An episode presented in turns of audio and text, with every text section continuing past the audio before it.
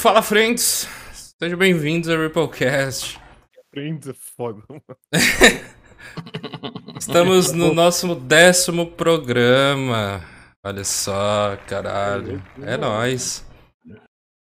Quem não sabe, o Ripplecast, programa apresentado por mim. Hoje, Tony, temos dois convidados. O Assad. Oi, Assad, tudo bom? Olá. E oi, Helzinho, tudo bom? E aí, galerinha? Hoje nós vamos Boa. falar sobre MMORPGs. Espero que vocês curtam o papo aí. Pra quem não sabe, o Rockcast é um programa, tá? Então, estamos também lá no Spotify. Também veja nossos, nossos últimos programas lá no YouTube. Segue nós. Segue todo mundo. Sigam os convidados. Também. Sejam bem-vindos, gente. E antes de, né, de começar a parada, vocês curtem o projeto, apoiem. Toda forma ajuda. E vamos mostrar o conteúdo da galera que chegou hoje aqui.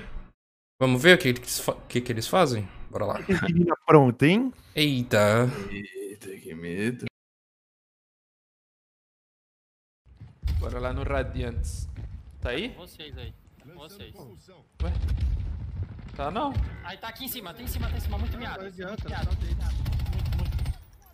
Ai, Gu. Nossa, Gu! Caralho, mano, você caiu na porta! Você caiu. Você caiu na porta, Deu mano. muito certo, deu muito certo. Ô. Foi o colete dele. Nossa, velho. Tem gente aqui? Ai, ai, cara ali. Ai. Ai, tem troféu aqui. Segura aí, Valtão. Morri. Ai, Valtão. Valeu. Ah, reviveu outro aqui. Ai, tem dois! Porra! É nosso? Uhul! Vamos voltar o caralho! Deu certo? Boa, caralho!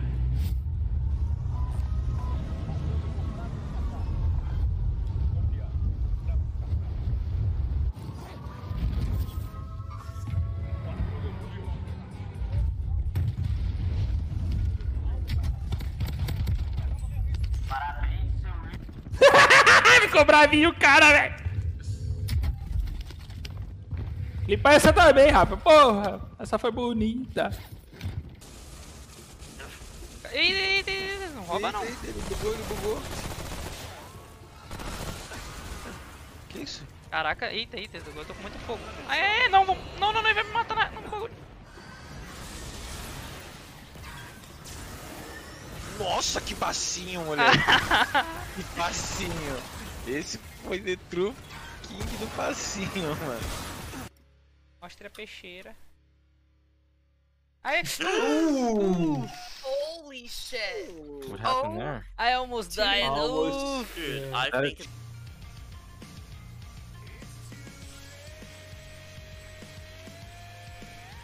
ficou só esses dois tequinhos. Caralho, Shaper, tu tá. tá de sacanagem hoje, né? Tá escaralhando hoje.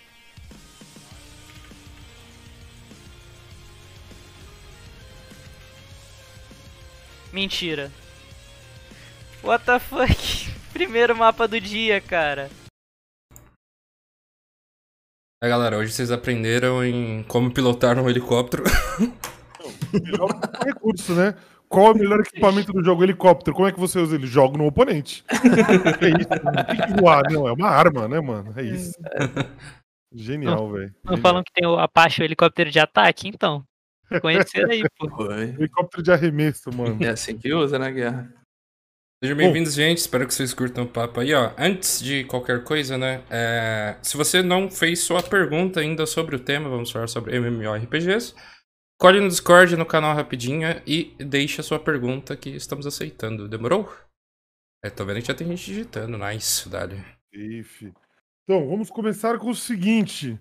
O que diabos é um MMORPG que parece uma palavra em polonês? Essa sigla. É, grande. verdade. E as pessoas não entendem as separações. O significado prático dela é Massive Multiplayer Online Role Playing Game. Basicamente é o que o Tibia e vários outros jogos fazem isso, porque você tem um- uma grande quantidade de pessoas jogando simultaneamente e interagindo. Agora que a gente esclarecer um pouco pra galera que tá nos assistindo o que, que é o MMO. E lembrando, hoje a gente vai estar falando dos MMOs, os jogos online. A gente, vai, a gente pode até referenciar alguma coisa sobre o RPG de mesa, o RPG tradicional, mas a gente vai estar falando mais sobre os MMOs mesmo. E eu quero perguntar pra vocês qual como vocês adentraram nesse mundo do MMORPG? Qual foi o primeiro passo, o primeiro jogo? Por que, que vocês veio? Quem indicou? Conta um pouquinho da história. Quanto tempo vocês estão perdendo? Aliás, quanto tempo da vida vocês já perderam jogando MMORPG? Porque a gente só perde. Isso é verdade. Conta pra gente aí. Assad, começa por você, meu querido. Vou seguir a ordem do Discord. Cara, eu comecei a. Eu não sei nem quantos anos é. Em 2000, 2001. Foi. Foi com o próprio Tibia, cara. Eu comecei no, no- na era tosca do Tibia que não fazia nada no jogo que você andava. Eu fiquei encantado que eu podia equipar o personagem, sabe? E a hora que eu ativei a tocha, era escuro, não tinha luz, não tinha nada. Ativei a tocha e vi que que acendia, tinha toda essa. Esse pano, esse... porra, aí acabou, acabou minhas aulas, acabou tudo. Que eu ficava até às seis da... entrava meia-noite, ficava até às seis da manhã e ia virado pra aula. E não mudou muito hoje, né? Porque eu faço isso no serviço hoje. Tá maluco, tá maluco. É, comecei com o Tibia mesmo. Essa, essa- esse câncer aí. É, mas o que, o que mais tu jogou desde, desde o E- Tibia? Uma ordem cronológica pra gente, tentando, né? Só Vou, falar. vou tentar. É o que você- o lembrar. Que, que a memória é, é boa, é boa. Eu joguei. joguei Tibia, depois eu fui pro Ragnarok e cracudei mais ainda no Ragnarok. Ragnarok foi o que eu mais cracudei na minha infância. Que eu participava lá de, de guerra e tudo mais. Joguei com o. Gaulês, o próprio Gaulês jogou comigo lá no, no servidor. Eu lembro dele na época, ele era um cuzão. Um arrombado cuzão. Mas ele era fudido. Jo- depois do Ragnarok, eu comecei a voltar pro Tibia. Fiz um ATzinho de Tibia junto com o Ragnarok. Aí fui pro Lineage. Do Lineage conheci o, o WoW. Aí depois dessa época eu joguei o- a, parte, a época grátis do WoW, né? Porque na época era em dólar que tinha que pagar. Chegar no determinado level no WoW e depois tinha que pagar, né? É, é, eu jogava só o level free, porque não tinha cartão internacional na época. Sem condições, era novinho. Aí depois eu parti pro.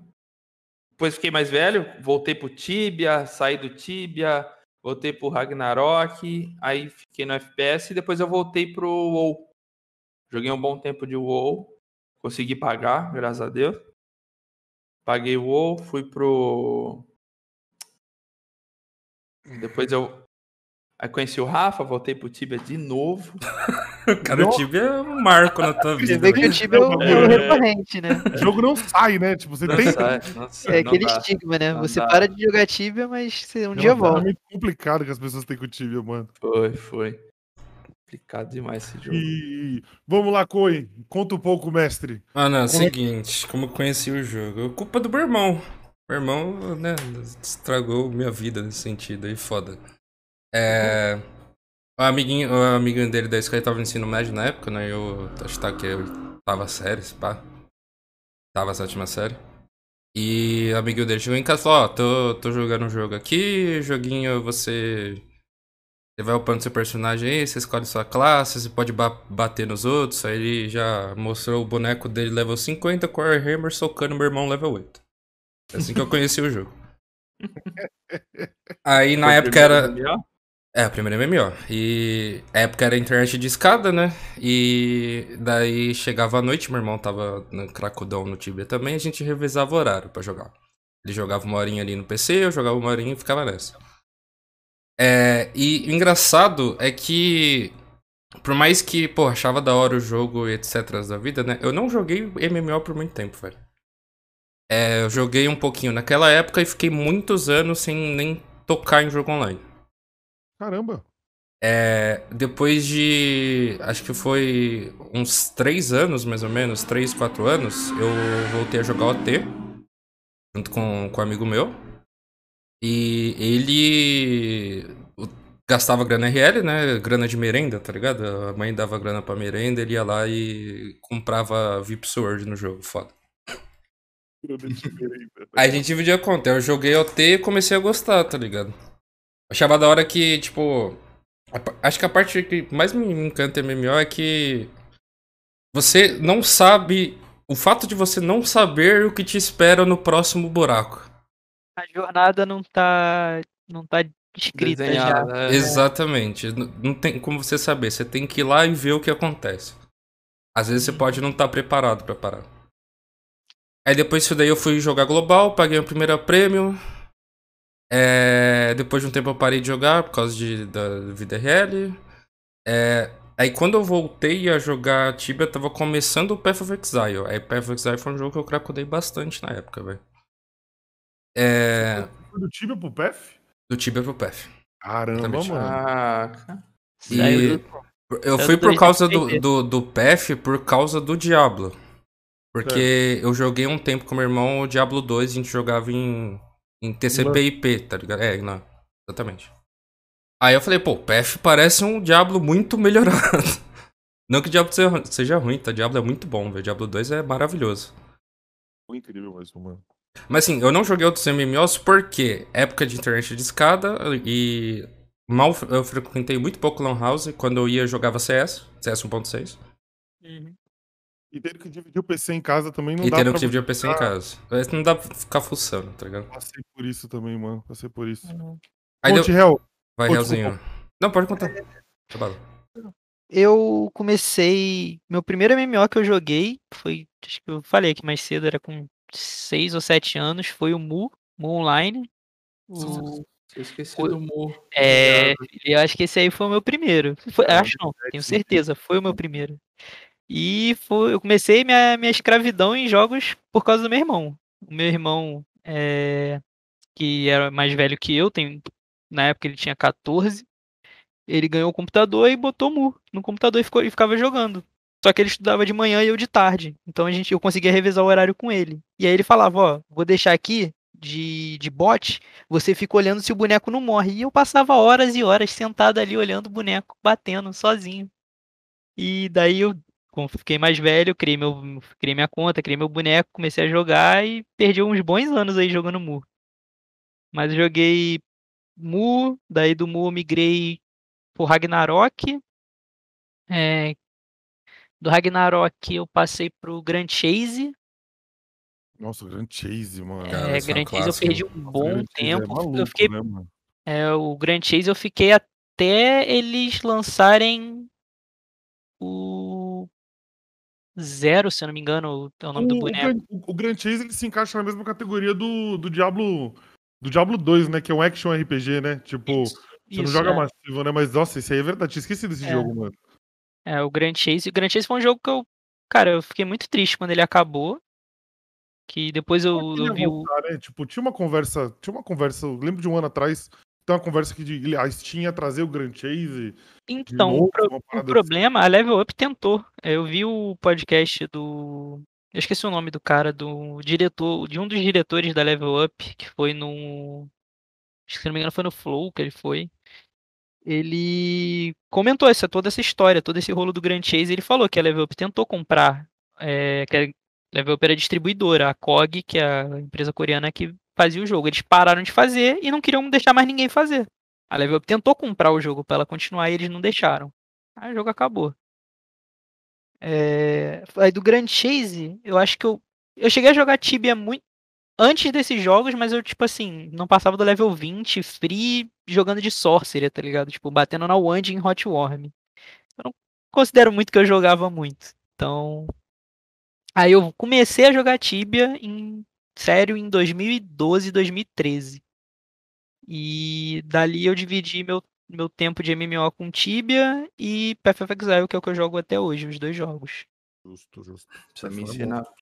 Eu me lembre, assim, os, os, os MMOs que eu joguei por mais tempo. E tem um que é pouco conhecido que é Fly, Fly for Fun. Ah, esse aí, mano, muita gente falava desse MMO quando eu era moleque, mano. É, é, ele é um MMO antigo, ele ainda acho que ele ainda existe algum servi- um servidor oficial, não sei se é o americano, alguma coisa assim, mas tá muito ruim. Mas ele era um, cara, ele era muito bom. Pra, pra mim, foi um dos que eu mais me diverti jogando. Porque a interação dele com, com os jogadores era muito legal. Acho que eram Cara, esses. Cara, a mim, eu, eu tô, eu tô mais ou menos que nem o Assad, eu comecei a jogar lá pro meados de 2001, 2002, no PC do meu irmão, mas o meu irmão não jogava. Pelo menos, meu, meu irmão gostava de Age of Empires. E o meu primeiro também foi que nem o coin do Assad, que foi o Tibão da massa, mas da mesma forma do Hell. Tinha o jogo instalado. Falar que jogou, jogou é muito é muito tryhard, porque eu não Tipo, eu era, foi aquele tipo de cara que criou o boneco no mundo e meu amigo criou no outro e a gente tentou se encontrar no DP. Ninguém porra nenhuma quando você instala o jogo, então, mano, beleza. Depois daí, do Tibia, eu fui apresentado. Um amigo meu, um, um- o meu amigo que me apresentou o Tibia, ele tem dois irmãos. E esses dois irmãos, eles jogavam os três numa Lan House, um jogo chamado Ultima Online. E a galera falou, mano, joga com a gente. Eu fui jogar, aí nesse aí eu perdi uns seis anos jogando, enquanto experimentava outros MMOs, mas esse foi o que eu joguei main, assim, durante muito tempo. Foi um. Aí depois eu fui descobrir que ele foi base pra t- quase todos os MMOs ali. Mas joguei por Ragnarok, Mu, Cabal Online, Dolphus, mano, cara, toda, o WoW, todas as versões parecidas com WoW, Aeon, Terra e afins da vida. Então, hoje em dia, hoje em dia, eu joguei o ano passado inteiro Tibia pra realmente conhecer o game, né, é, efetivamente. E o, hoje tô gastando as horas da minha vida no Albion Online. Quanto eu, o quanto eu consigo. Durmo e jogo Albion. Porque, mano, é impressionante o como o MMO é viciante, né, mano? Muito, velho. É um absurdo, velho. E eu acho que muito disso vai do, do grind, né, cara? A maioria dos MMOs, pelo menos mais antigos, eles eram muito focados em grind, né, cara? E grind acaba com o teu tempo, não tem como. Essa, isso foi uma boa colocação. Que o, uma das paradas engraçadas é que antigamente, nesses MMOs que a gente citou, até o Tibia Old, o Ragnarok, é. Pra você conseguir as coisas, é, você não tinha, tipo, tirando os OTs, assim, que nem o Coin citou de Tibia, não tinha um jeito muito prático de você comprar equipamentos ou comprar as coisas. Até porque a grande massa que jogava era criança, né, adolescente. Então, tipo, tinha-se essa parada muito é, real de você ficar horas e horas e horas e horas pra conseguir um determinado item ou pra juntar pedaços pra fazer aquele item. E vocês acham que isso a gente ainda a gente ainda é, tem isso vívido nos MMOs? Ou tipo isso é uma parada que não tá mais tão, digamos assim, não é uma parada que vende tanto, você gastar tanto tempo pra conseguir uma parada, um, um item, alguma coisa assim. É, eu, na minha opinião, eu acho que esse tipo de, de coisa não foi, foi morrendo porque quan- conforme as pessoas vão envelhecendo, elas vão tendo menos tempo. A gente até falou isso mais cedo. Então elas não vão ter tempo para poder perder para conseguir um item. Pra, tipo, ficar trocando, anunciando, procurando. As pessoas hoje querem mais facilidade, né? Então, Sim, é, não sei que é- essas coisas, né? o marketing do Tibia, imersão, né? É, o- imersão no jogo, que era. O sentir marketing do Tibia mesmo. foi isso. O marketing do Tibia veio pra suprir essa janela, que a galera perdia muito tempo pra conseguir as coisas e o marketing facilitou isso. Eu acho que você ter falado a palavra vender, acho que é, é muito correto, porque as não só é a questão da idade, é a questão do, do avanço da tecnologia também, cara. É, Facilidade, né? sim. É muito complexo alguém, de fato, e não só pelo tempo, é realmente por... Por que, que as pessoas estão jogando um MMO? tá ligado? É, porra, hoje em dia. é- Eu, eu posso dizer que, sei lá, no, 95% da galera não quer passar 20 horas repetindo o mesmo bagulho. Tá pra chegar É. em X ponto. Tem, tem que ter uma variação. Mesmo que exista a grind, tem que ter uma variação bem grande pra ela ser atrativa pra galera continuar no grind. de grind, né? Tipo, o cara que quer buscar um determinado conteúdo, ele pode fazer isso mais rápido e o outro conteúdo é mais lento, digamos assim, né? Mais Aham. demorado. É, isso é legal. A questão, a, a forma que o, conte, o conteúdo é construído. Acho que esse é o mar... Eu, eu jogo dizer que é o maior problema de MMO, velho. O, vocês concordariam com uma colocação, como, como todo mundo jogou jogos muito antigos e jo- joga ainda jogos atuais? Vocês colocam- concordam com a colocação que os jogos antigos são, os mel- são melhores ou tivemos uma experiência melhor do que com os jogos que a gente joga hoje? O que vocês acham dessa afirmação, dessa colocação? Eu acho que isso é. Jogos melhores. Eu acho que. Em al- Não, alguns pontos. Eu acho que alguns pontos sim, outros não. Não, Só- eu, a- eu acho que hoje tem tem muito copiado, né? É muita... eles, eles acharam a fórmula. É, o do WoW pra frente foi a fórmula, É, né? acharam a fórmula que, que vende, que, que dá dinheiro e estão seguindo isso. Ah, mas Até Essa é a base que também, vai- né, que vai, que vai dar uma disrupção nisso e vai, vai mudar, sabe? Vai falar, porra, um Então, jogo isso- que. Isso que o, que o Assad falou é uma parada bem legal. Tipo, é o, o, o quanto um jogo consegue ser pioneiro ou foda e mudar o paradigma como o WoW fez, né? Tipo, antes do WoW a gente tava acostumado com o quê? A gente tava acostumado com o open world padrão que você entrava no jogo e vai lá campeão. Entendeu? Não tem muito. Tinha missão, tinha coisa pra fazer, mas na maioria dos jogos que vocês citaram, como Mu, Tibia, Ragnarok, Cabal, Mano, não, tinha- não tem um bagulho, sabe? Ah, você começa fazendo isso, aquilo, aquilo e vai indo. Até tinha umas missões ou outras, mas a grande maioria desses jogos deixava o player passear e conhecer. E eu acho que isso funcionou muito bem pra época. Que, tipo, como a maioria disso é internet de escada, criança. Então a gente tava numa fase de descobrimento próprio e descobrimento da internet, evoluindo ali. E a, a parte de conhecer as paradas é muito legal. E depois do WoW eu vejo que a, a geração atual, ela não consegue muito ter essa paciência ou ter essa, esse descobrimento. Tem muita informação antes da pessoa jogar, por exemplo, quantas vezes vocês foram jogar um jogo e vocês falaram assim, ah, vou ver um review dele, vou ver um vídeo, vou acompanhar um... Uhum, E aí você meio que já conhece tudo, tá ligado, do jogo. sim. Então você já. Aí, aí você entra no jogo, por exemplo, o WoW ele implementou isso e fez muito bem. Que é o caminho pré-determinado. É você entra, Ark, né? escolher o seu orc, guerreiro, mago, foda-se. Aí tu nasce na tribo dos orcs. Aí tu tem que fazer toda uma caminhada até chegar no level máximo, fazendo missões. Aí quando você efetivamente chega nesse level, você fala, bom, agora nós temos esse, esse esse conteúdo pra você fazer. Quer lutar em guilda, quer fazer raid, quer fazer aquilo. E, cara, eu particularmente sou mais fã daquela da época onde você podia meio que só escolher o, o seu caminho e não ser meio que obrigado a seguir um caminho pré-determinado. Deixa eu só, só fazer um comentário aqui. É uma pergunta, na verdade, de uma pessoa meio leiga sobre história de jogos, tá? Vamos ver se vocês conseguem me responder isso daí. O, o WoW online, porque o World of Warcraft, até onde eu sei, tá? Posso estar falando merda aqui, se o chat puder, puder me corrigir também, agradeço. É, ele. O online não foi a primeira versão da parada. Certo? Não. Veio o World of Warcraft, veio primeiro do que o WoW. O World of Warcraft ele era um, um jogo estilo Age of Empires. Não era? Não, desculpa. O que acontece. O Warcraft. veio Warcraft. desculpa. Warcraft. É, é que eu- a gente falou É, Warcraft- o Warcraft, é, o sim. Warcraft veio Isso, era Age of Empires. O que acontece, o, o Warcraft, a, Blizz, a Blizzard cria o Warcraft, que é um jogo Pick Age of Empires assim, só que eles liberam a, a. Battle.net pra você fazer custom games. Sim, sim. Aí nasce Aí foi nessa que, que meio. Dota. nascem outros. E aí o que acontece? As pessoas que jogavam esse esquema de of Empires, que eles implementaram o sistema de herói, que tu criava um herói no- na tua base, esse herói upava level, Uhum. usava item, só que ele era uma, uma tropa junto, era mais forte que as outras e beleza. E aí as pessoas ficavam criando mods pra jogar só com o herói. Eu não te- quero ter que criar uma base, eu não quero ter que criar várias coisas, eu quero pegar o meu herói e matar os mobs Aham. e fazer as coisas. E aí os caras foram criando mods e mais mods até uma hora que a própria companhia falou, mano, a gente consegue só temos um mercado aí. Então, E aí, o ponto que eu quero chegar é que é, é engraçado o, o comentário que o, Assad falou, que tipo, tudo é uma inspiração.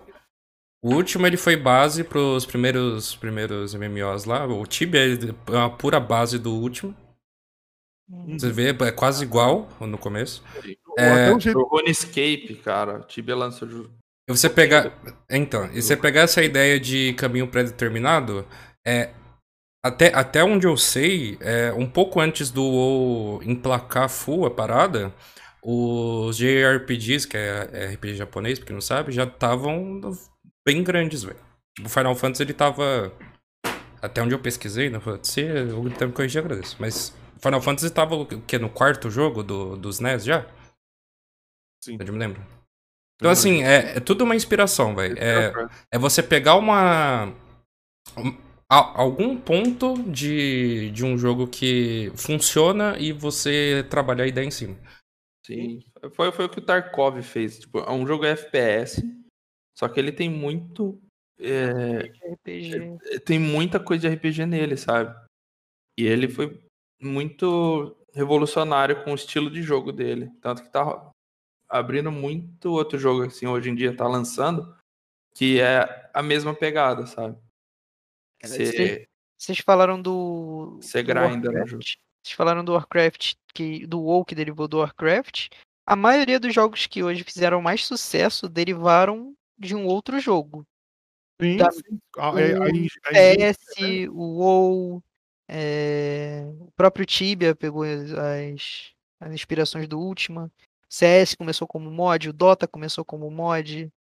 A maioria dos jogos que foram um- o maior sucesso que a gente, os maiores sucessos que a gente tem derivou de um mod ou de uma ou de uma variação daquele jogo, do jogo original.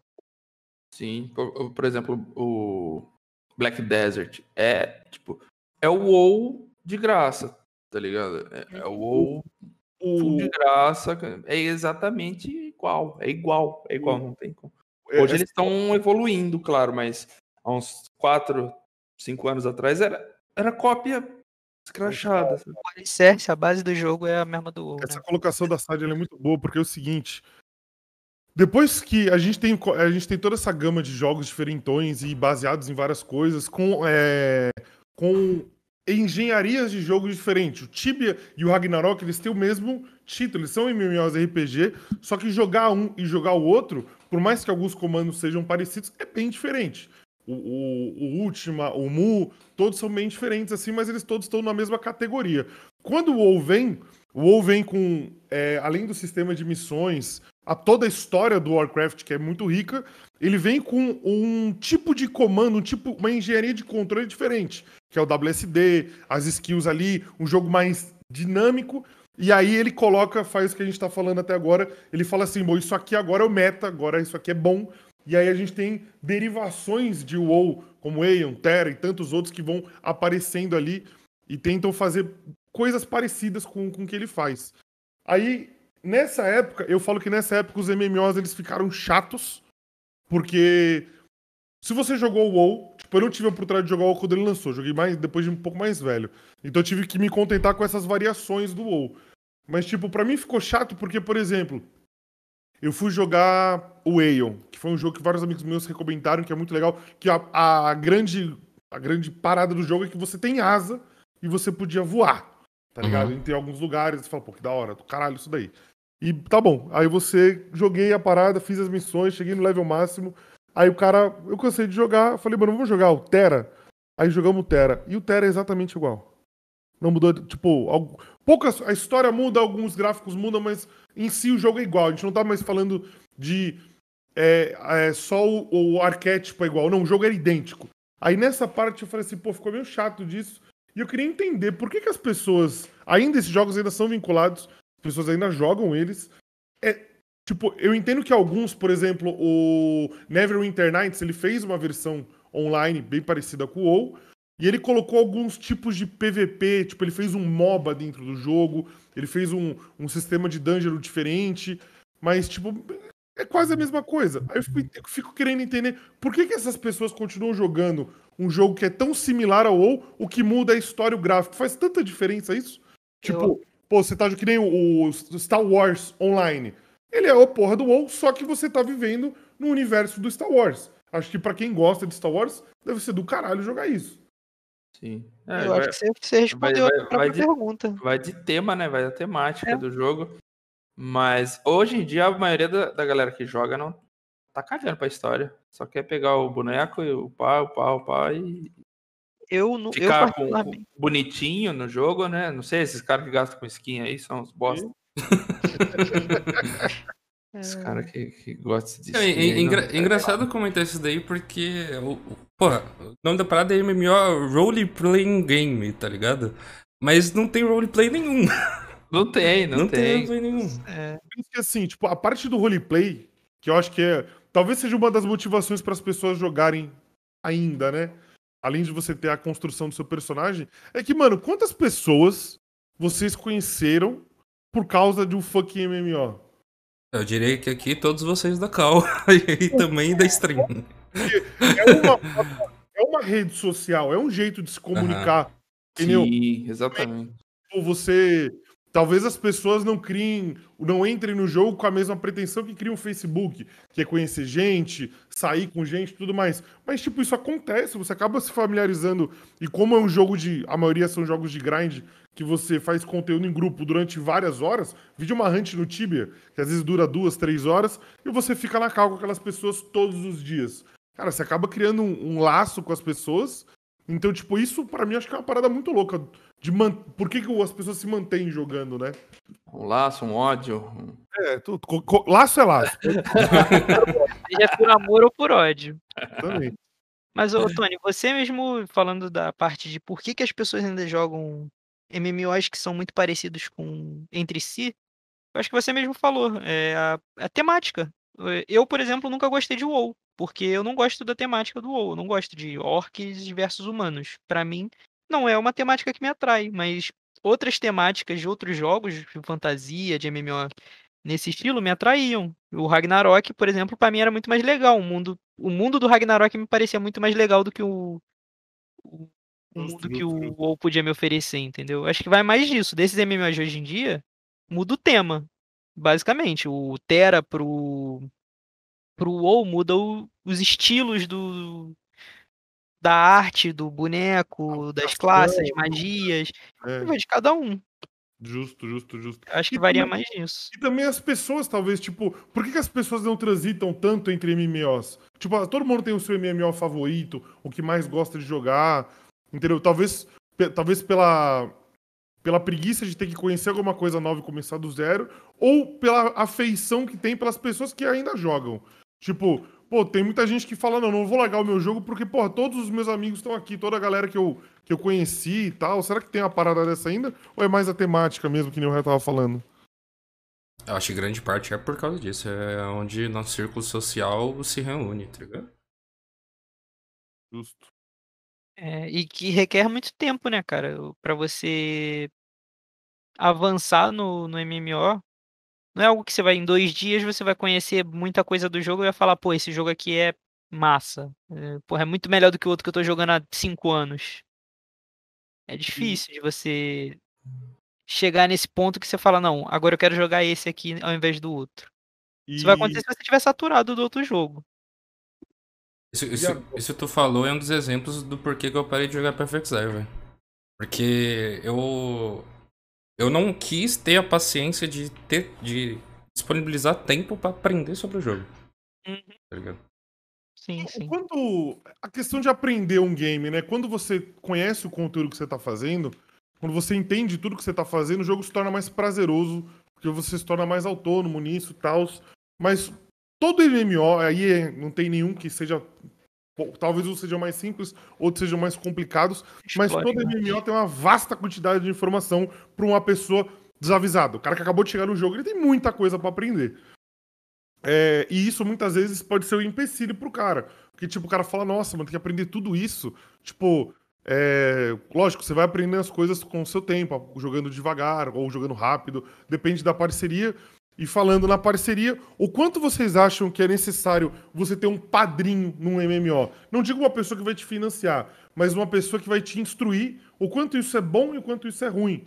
Vide que essa pessoa ela pode te dar as informações, mas essa pessoa também pode te indicar o caminho que ela conhece e não deixar você fazer o seu próprio caminho.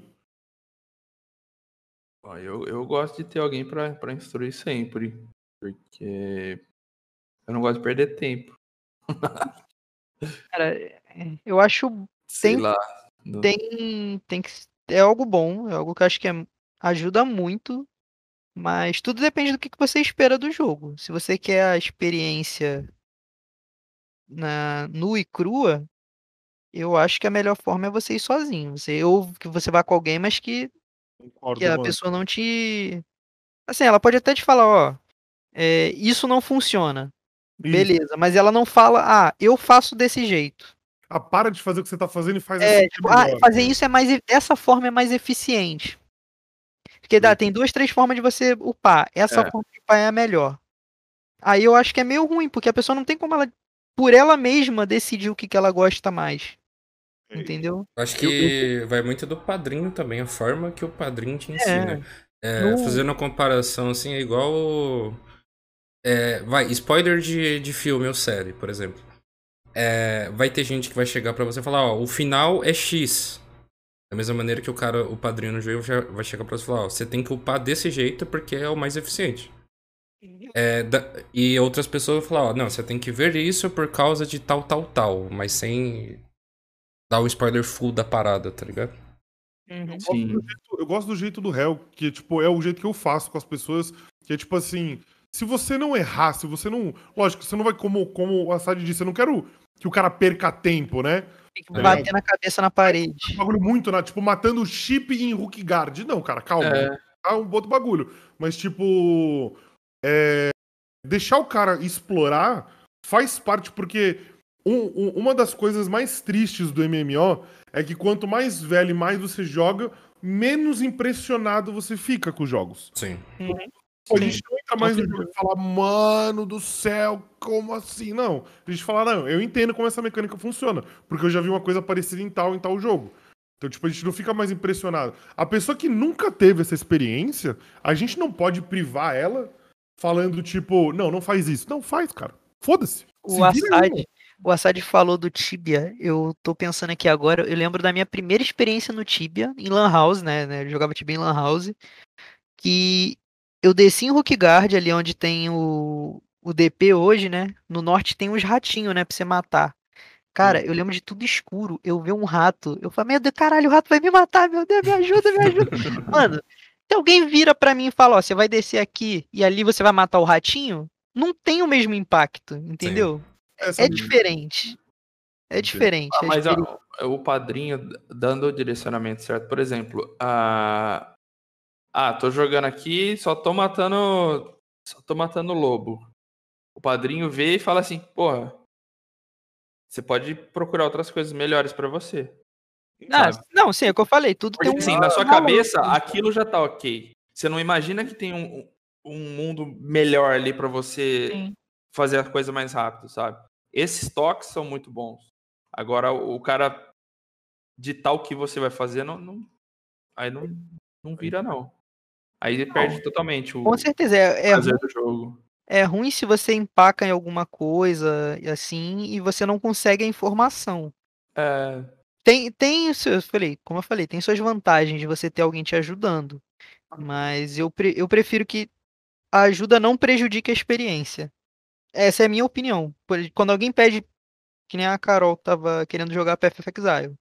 Ela pediu pra ajudar ela a ensinar ela a jogar as paradas. Eu falei, olha, primeira coisa, vê o- os, os bonecos, vê as magias, vê o que, que você gosta do jogo. Eu não vou te falar o que, que é mais, que é mais eficiente, porque você pode não gostar. E aí você não vai gostar da experiência do jogo, uhum. entendeu? Eu posso te indica- indicar a melhor build que é pra quem tá começando a jogar.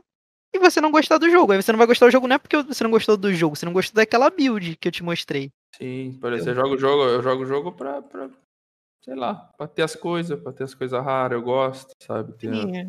ter as tranqueiras.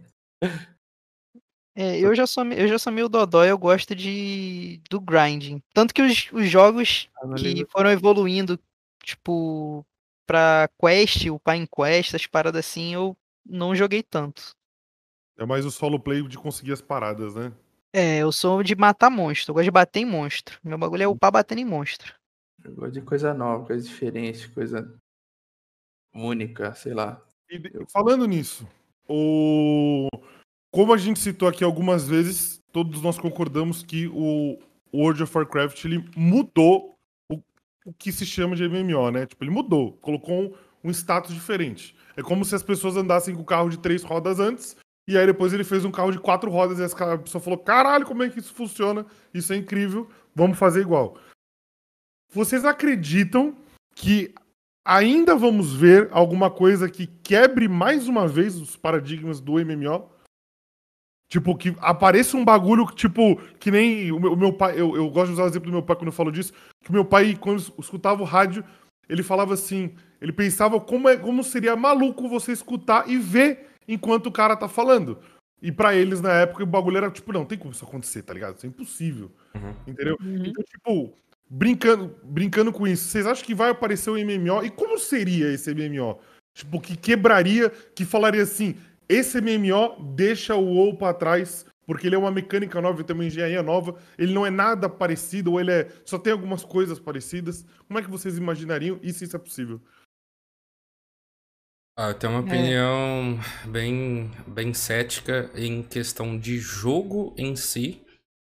É, eu acho que não tem como mais mudar. É, eu acho que o que vai acontecer, já puxando para um parâmetro real da parada, é no sentido do VR. Quem não sabe, é realidade virtual. Eu acho que talvez chegue num ponto que é, o VR ele seja tão popular que as pessoas vão ter a, a segunda vida delas no jogo. Falando Você tipo, está, Sword Art Online. é, você É, está me dizendo e- que o futuro é o Sword Art Online? Esse é Sim, bom. e, e não e indo mais longe do que isso, a partir do momento que as experiências. Isso vai acontecer, tá? Anotem que eu estou falando que eu sou um visionário. É, a partir do momento que não só a parte visual se reflita no VR, mas sim é, outra, sei lá, outras experiências, tá ligado? Tu tocar num bagulho no VR e tu sente na tua mão a parada, tá ligado? Isso aí vai acontecer um dia. São putaria. Já, já acontece no PlayStation 5, Vai viu? criar um pra galera matar todo mundo se comendo. Isso vai acontecer. vai ter... O desenvolvedor vai lá, desenvolve os avatares, desenvolve o castelo, o dragão, as montarias, as asas. Aí todo mundo entra e olha, tá todo mundo nessa de inicial pelado. Aí você fala, mano, É, Vamos fazer um. Eu, eu acho que a partir do momento que essa parte mais. é, vai, vou dizer emocional, tá? Acho que é a palavra mais correta pra falar. Essa parte é mais e- emocional, psicológica e entrar no VR, as pessoas vão começar a passar mais tempo numa realidade virtual do que, uma, do que na própria realidade. mas isso já não tá acontecendo agora? Já está acontecendo. Isso já acontece desde sempre com tudo. Porra, dormindo, velho. Eu acho que essa é a grande mudança em jogos, tá? Em MMO. É, as Ô. pessoas vão assumir um novo personagem na, na vida delas. Só que não é virtual. É, eu acho que o que o o que o WoW fez, o que ele foi e o que ele é, acho muito difícil de ser batido. Certo. Tipo, o- a diferença dos jogos antes do WoW e depois do WoW eu acho meio difícil. Mas eu acredito que sim, a gente vai ter em algum ponto, a gente vai ter algum jogo, gênero, algum estilo, alguma coisa que vai mudar o cenário no, no todo. Vídeo o, o Arma 3 e o PUBG, com cenário de Battle Royale. Battle Uhum. Royale era um gênero que não existia, mas que todo mundo já estava meio saturado de jogos de tiro, do jeito que tava. Só tinha CS e alguns outros jogos de tiro meio mais ou menos. Veio o Arma 3, gerou o mod do, do Arma 3, que era um Battle Royale. Depois saiu o PUBG, que foi o que estourou o, o gênero. E foi um gênero novo, totalmente novo, baseado num gênero antigo. Eu acho que a próxima revolução seria um gênero novo derivado do MMO. Do MMORPG. Um, um novo tipo de MMO, tipo como foi o ARPG antes do MMO? Sim, sim, algo assim. seria Porque eu acho que tecnologicamente não é a limitação mais. Certo. Eu acho que a, a limitação, como você deu o exemplo da TV, ali é você tinha claramente uma limitação tecnológica, não criativa. A ideia já existia de você poder ver e ouvir ao mesmo tempo. Como você falou, seu pai já teve a ideia. Ele queria ver e ouvir ao mesmo tempo, só ele não tinha tecnologia.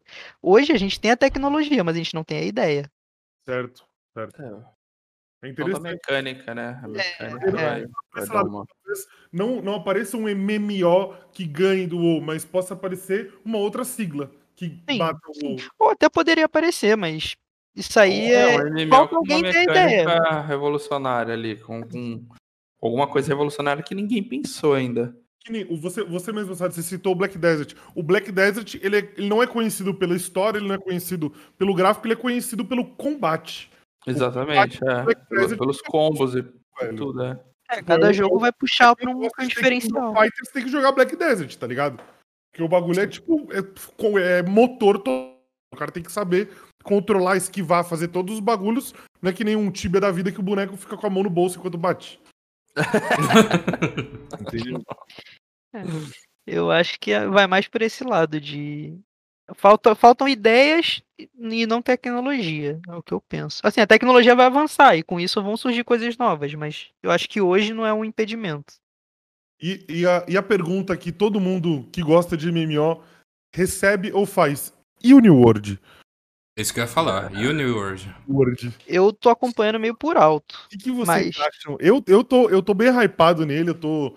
Eu não joguei, o- não consegui jogar o beta, mas acompanho o conteúdo que tá saindo, acompanho as atualizações, o último beta, o último alpha que teve fechado agora no, no mês passado, ou nesse mês, não lembro quando foi.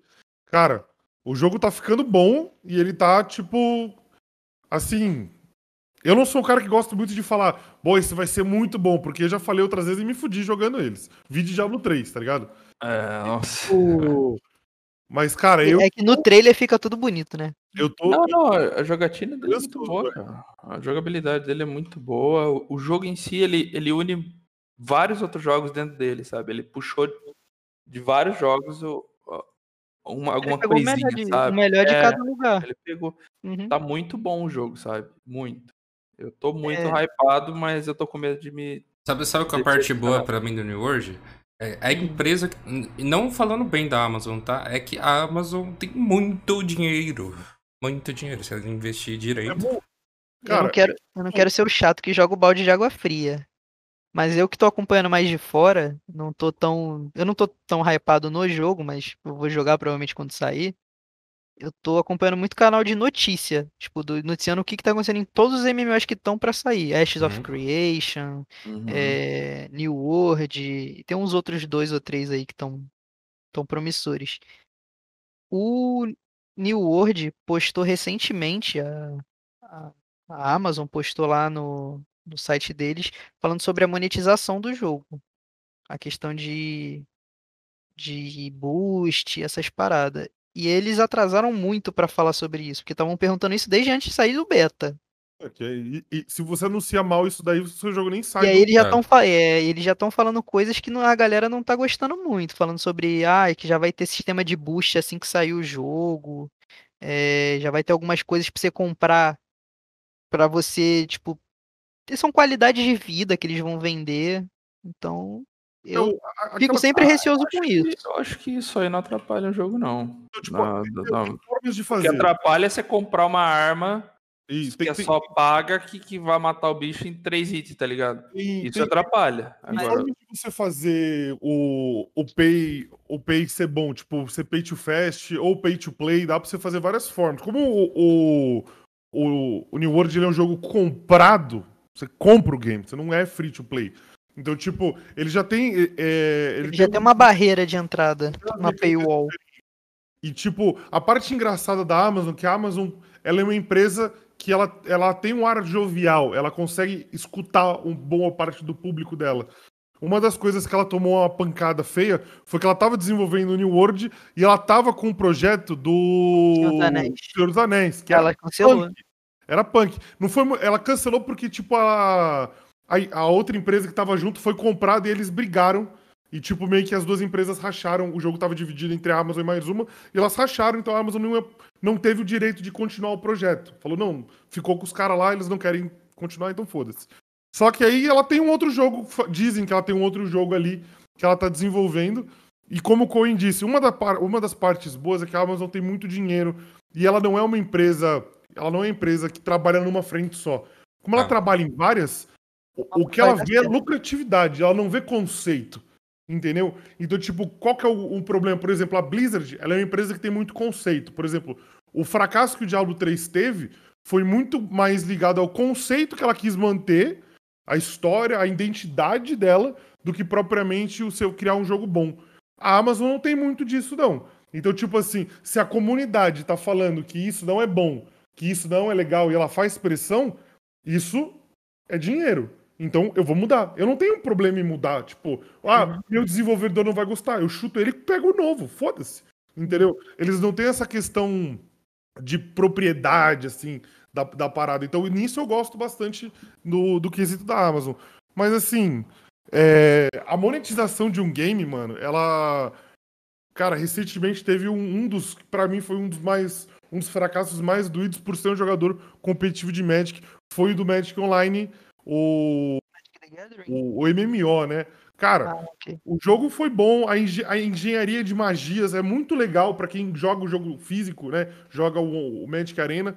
Ele é muito legal. Cria- criou uma- um mecanismo é, de você usar as cartas do jogo inovador que eu nunca tinha visto. Um, um, um, um sistema de spells muito legal, muito dinâmico, mas a monetização do jogo é banal. Tipo, você paga 200 reais e você acabou, você, você sobe os créditos na tela, tá ligado? Tipo, fala, velho, como assim? Então, tipo, quando eles mostraram a, a monetização, o jogo morreu insta, entendeu? Aí você fala, pô, é complicado, tá ligado? Então, tipo, tem que fazer. Eu não acho que o jogo monetizado ele prejudica tanto, mas o cara tem que saber o que ele tá fazendo, que nem no Albion. No Albion existe a prêmio que você pode pagar por 11, e- 11 dólares, ou você pode farmar ela no jogo em um tempo bem tranquilo até. É, e o que, que ela te dá? Ela te dá velocidade do jogo, velocidade de você upa um pouco mais rápido, coleta mais rápido, tem um acesso a uma a uma a um lugar onde você pode cri- fazer plantações que é uma árvore de skill nova. Mas tipo, o cara que é free, ele consegue fazer o mesmo conteúdo que você no late game, só que ele vai demorar um pouco mais. Então, tipo, aí eu falo, pô, a monetização é interessante. É assim, puxando um pouquinho mais além disso daí, é, eu acho que o, o grande problema também de MMO é não, não só a monetização, mas a criação de conteúdo em si. Porque normalmente o- os jogos que eles têm uma, uma história certinha, tem um início, meio e fim, MMO não tem isso. Início, meio e fim. Você pode chegar no late game, mas tem fim? O MMO não tem. Depende. É, é é muito raro isso ter em MMO, velho.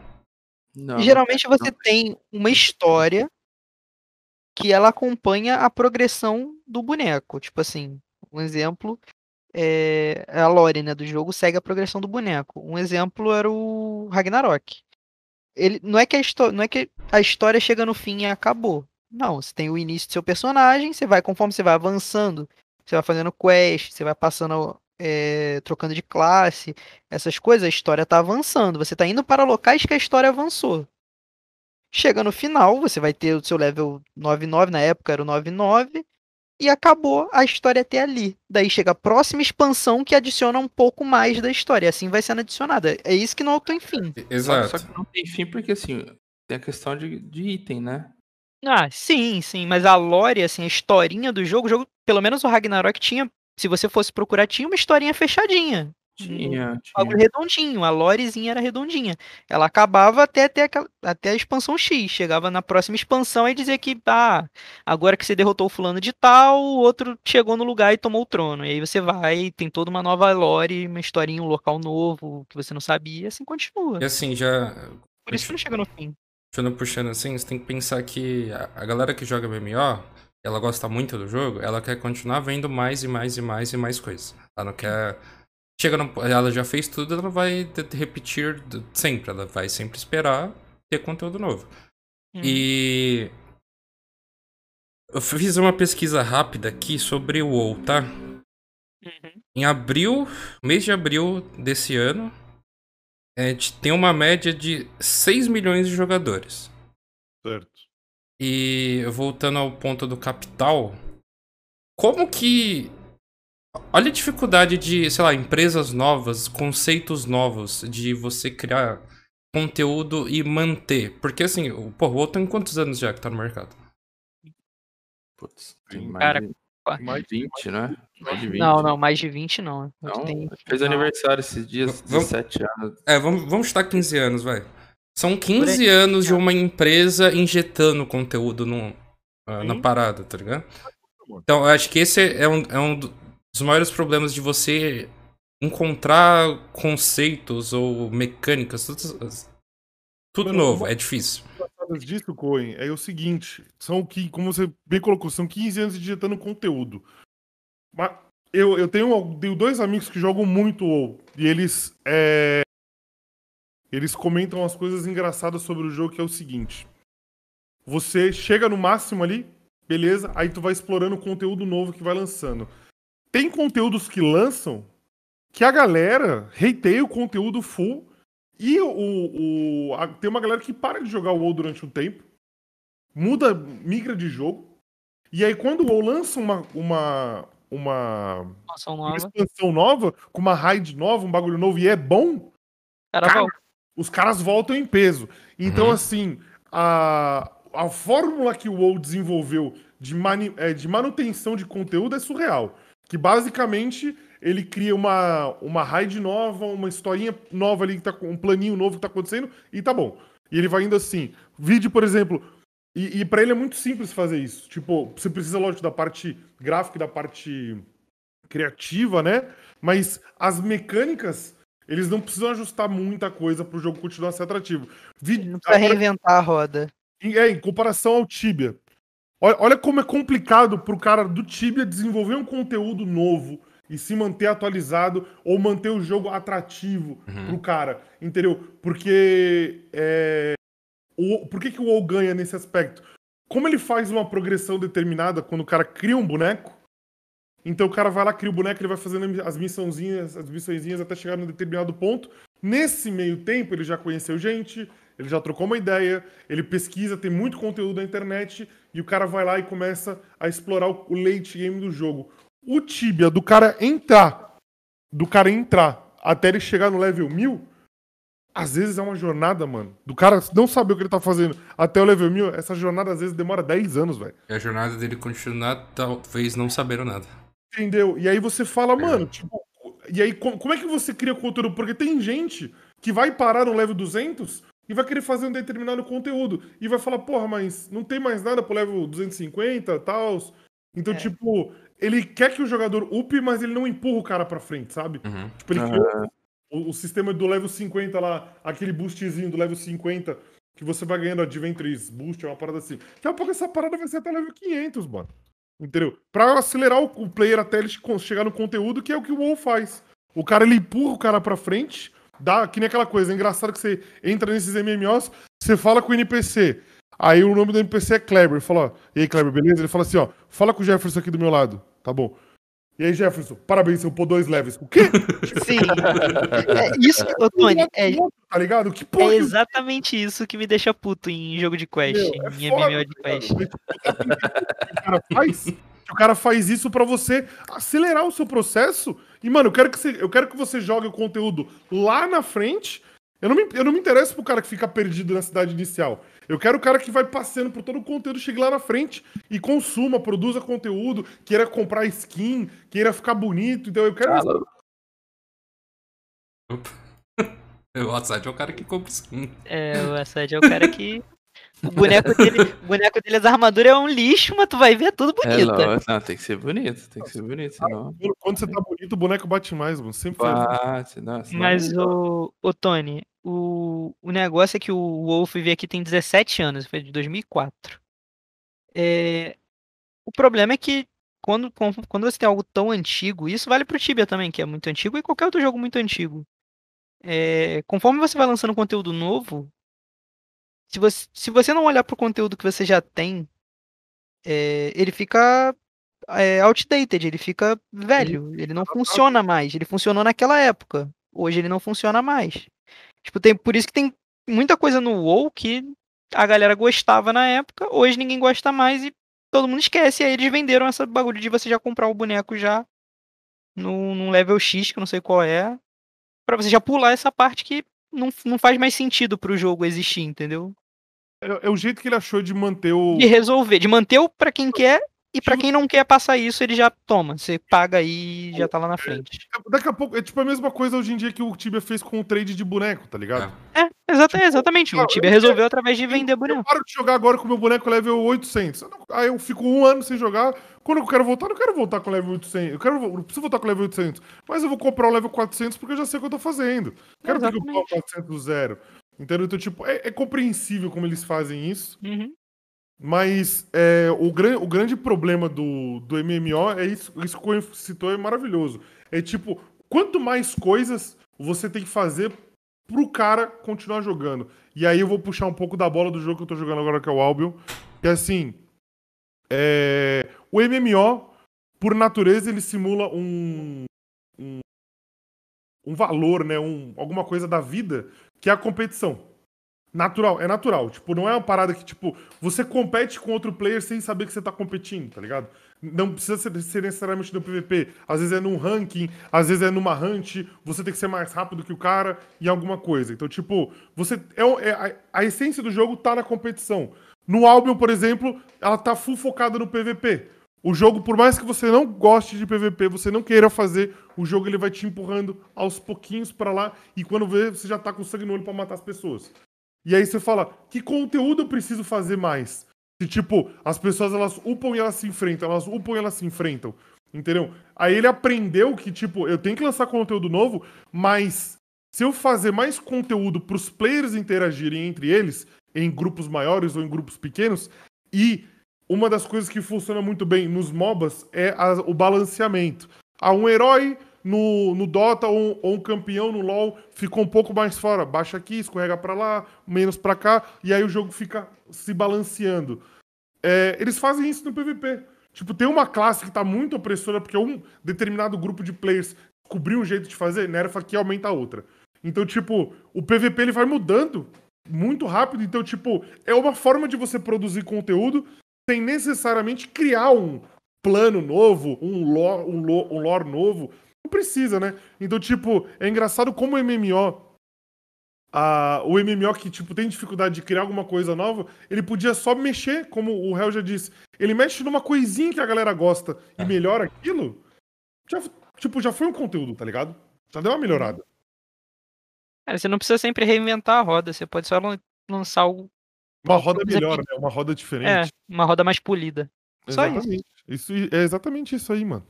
Que delícia. Acho que isso também é, é, o, é o porquê de. Assim, não vou falar que todos os remaster rework dão certo, né? Tem um, vários que são uma pura decepção. o Resident Evil 3, pra Resident mim, Evil 3 cara, é uma decepção. assim, o potencial tava ali. É. Tava feito, o potencial, o jogo já tava feito, era só os caras querer. Os caras não quiseram. A- a- as pessoas têm que perguntar, né? Tipo, por que, que tais, tais jogos fizeram sucesso? Eles não fizeram sucesso só porque eles foram primeiro, né? Eles fizeram sucesso porque eles eram bons. Tipo, por que, que o cara vai lançar um remaster de Diablo 2? Cara, porque é bom, tá ligado? O jogo é bom, o jogo é jogo é divertido, o bom, jogo é é. dinâmico, o jogo é- tem interação, o jogo ele é rápido. Se você quiser jogar uma hora, você joga várias vezes ou joga, tipo, um- uma run, um bagulho assim, entendeu? Tem muitas pessoas que saem do, do, do MMO por causa desse tempo. Ah, vou jogar 10 horas por dia. Não. Então, tipo, o jogo naquela época o cara podia jogar duas que ele ia se divertir. O cara que jogar 10 ia se divertir mais, é relativo. Entendeu? Então, isso é uma parada bem legal, mano. Assim, puxando um pouquinho mais para o ponto de remaster do que de MMO. É, eu sou muito fã de jogo em tile-based, tá ligado? Pra quem não sabe o que isso aí é jogo de quadrado. Tipo é um jogo de quadrado. Pra, você anda quadradinho, tem esse esquema certinho, né? Eu joguei muito na minha vida um jogo chamado Fire Emblem do, do Game Boy. E a série continua até hoje, jogo. Só que assim, é... também as empresas têm que enxergar um pouco qual que é, é, o objetivo do player atual. Tá ligado? O que, que ele espera? É, porque às vezes um jogo ele faz sucesso, um jogo antigo que você vai fazer um remaster, só que talvez pela vibe da das pessoas que jogavam na época também. Também, é. E pegando Fire Emblem como exemplo aí, hoje em dia o que acontece muito é o shipping entre personagens, tá ligado? Isso é muito mais focado do que a mecânica do jogo. Uhum. E as, é as por isso. relações dos personagens do que o É, próprio exato. E é por isso que não sai remaster de, de jogo Você antigo sai de Fire Emblem. continuações, você sai continuações do jogo, mas você não sai um, um Exato. remaster. Tanto que acho que tá no 15, eu acho. Fire Emblem, não é isso? Ah, tá no 15 já. É um negócio assim. E é engraçado É. isso daí. É, é- é igual a gente pegar, criar outros MMOs. Qual que é também a vibe da galera que joga agora? tá? Porque, pô, O Tony aí joga. O Tony e a Sad jogam MMO há 20 anos, mas a mentalidade deles não é a mesma que quando eles começaram a jogar MMO e o que foi que encantou eles também. Saca? É, não. Acho não que o MMO era um mundo mágico, velho. Pelo amor de Deus. Você conseguia encontrar as pessoas ali dentro. Era isso que era o Isso era. Isso era. Isso era mais incrível, cara. Na época existia o, o chat da UOL, sabe? O, o Tibia era o chat da UOL com upgrade, sabe? Você Eu podia matar os podia- bichos, tá ligado? É, eu podia ficar fazendo alguma coisa ali enquanto eu tava conversando com a galera. Eu acho que é mais a interação ali que Sim. causou essa, essa- esse encanto no jogo.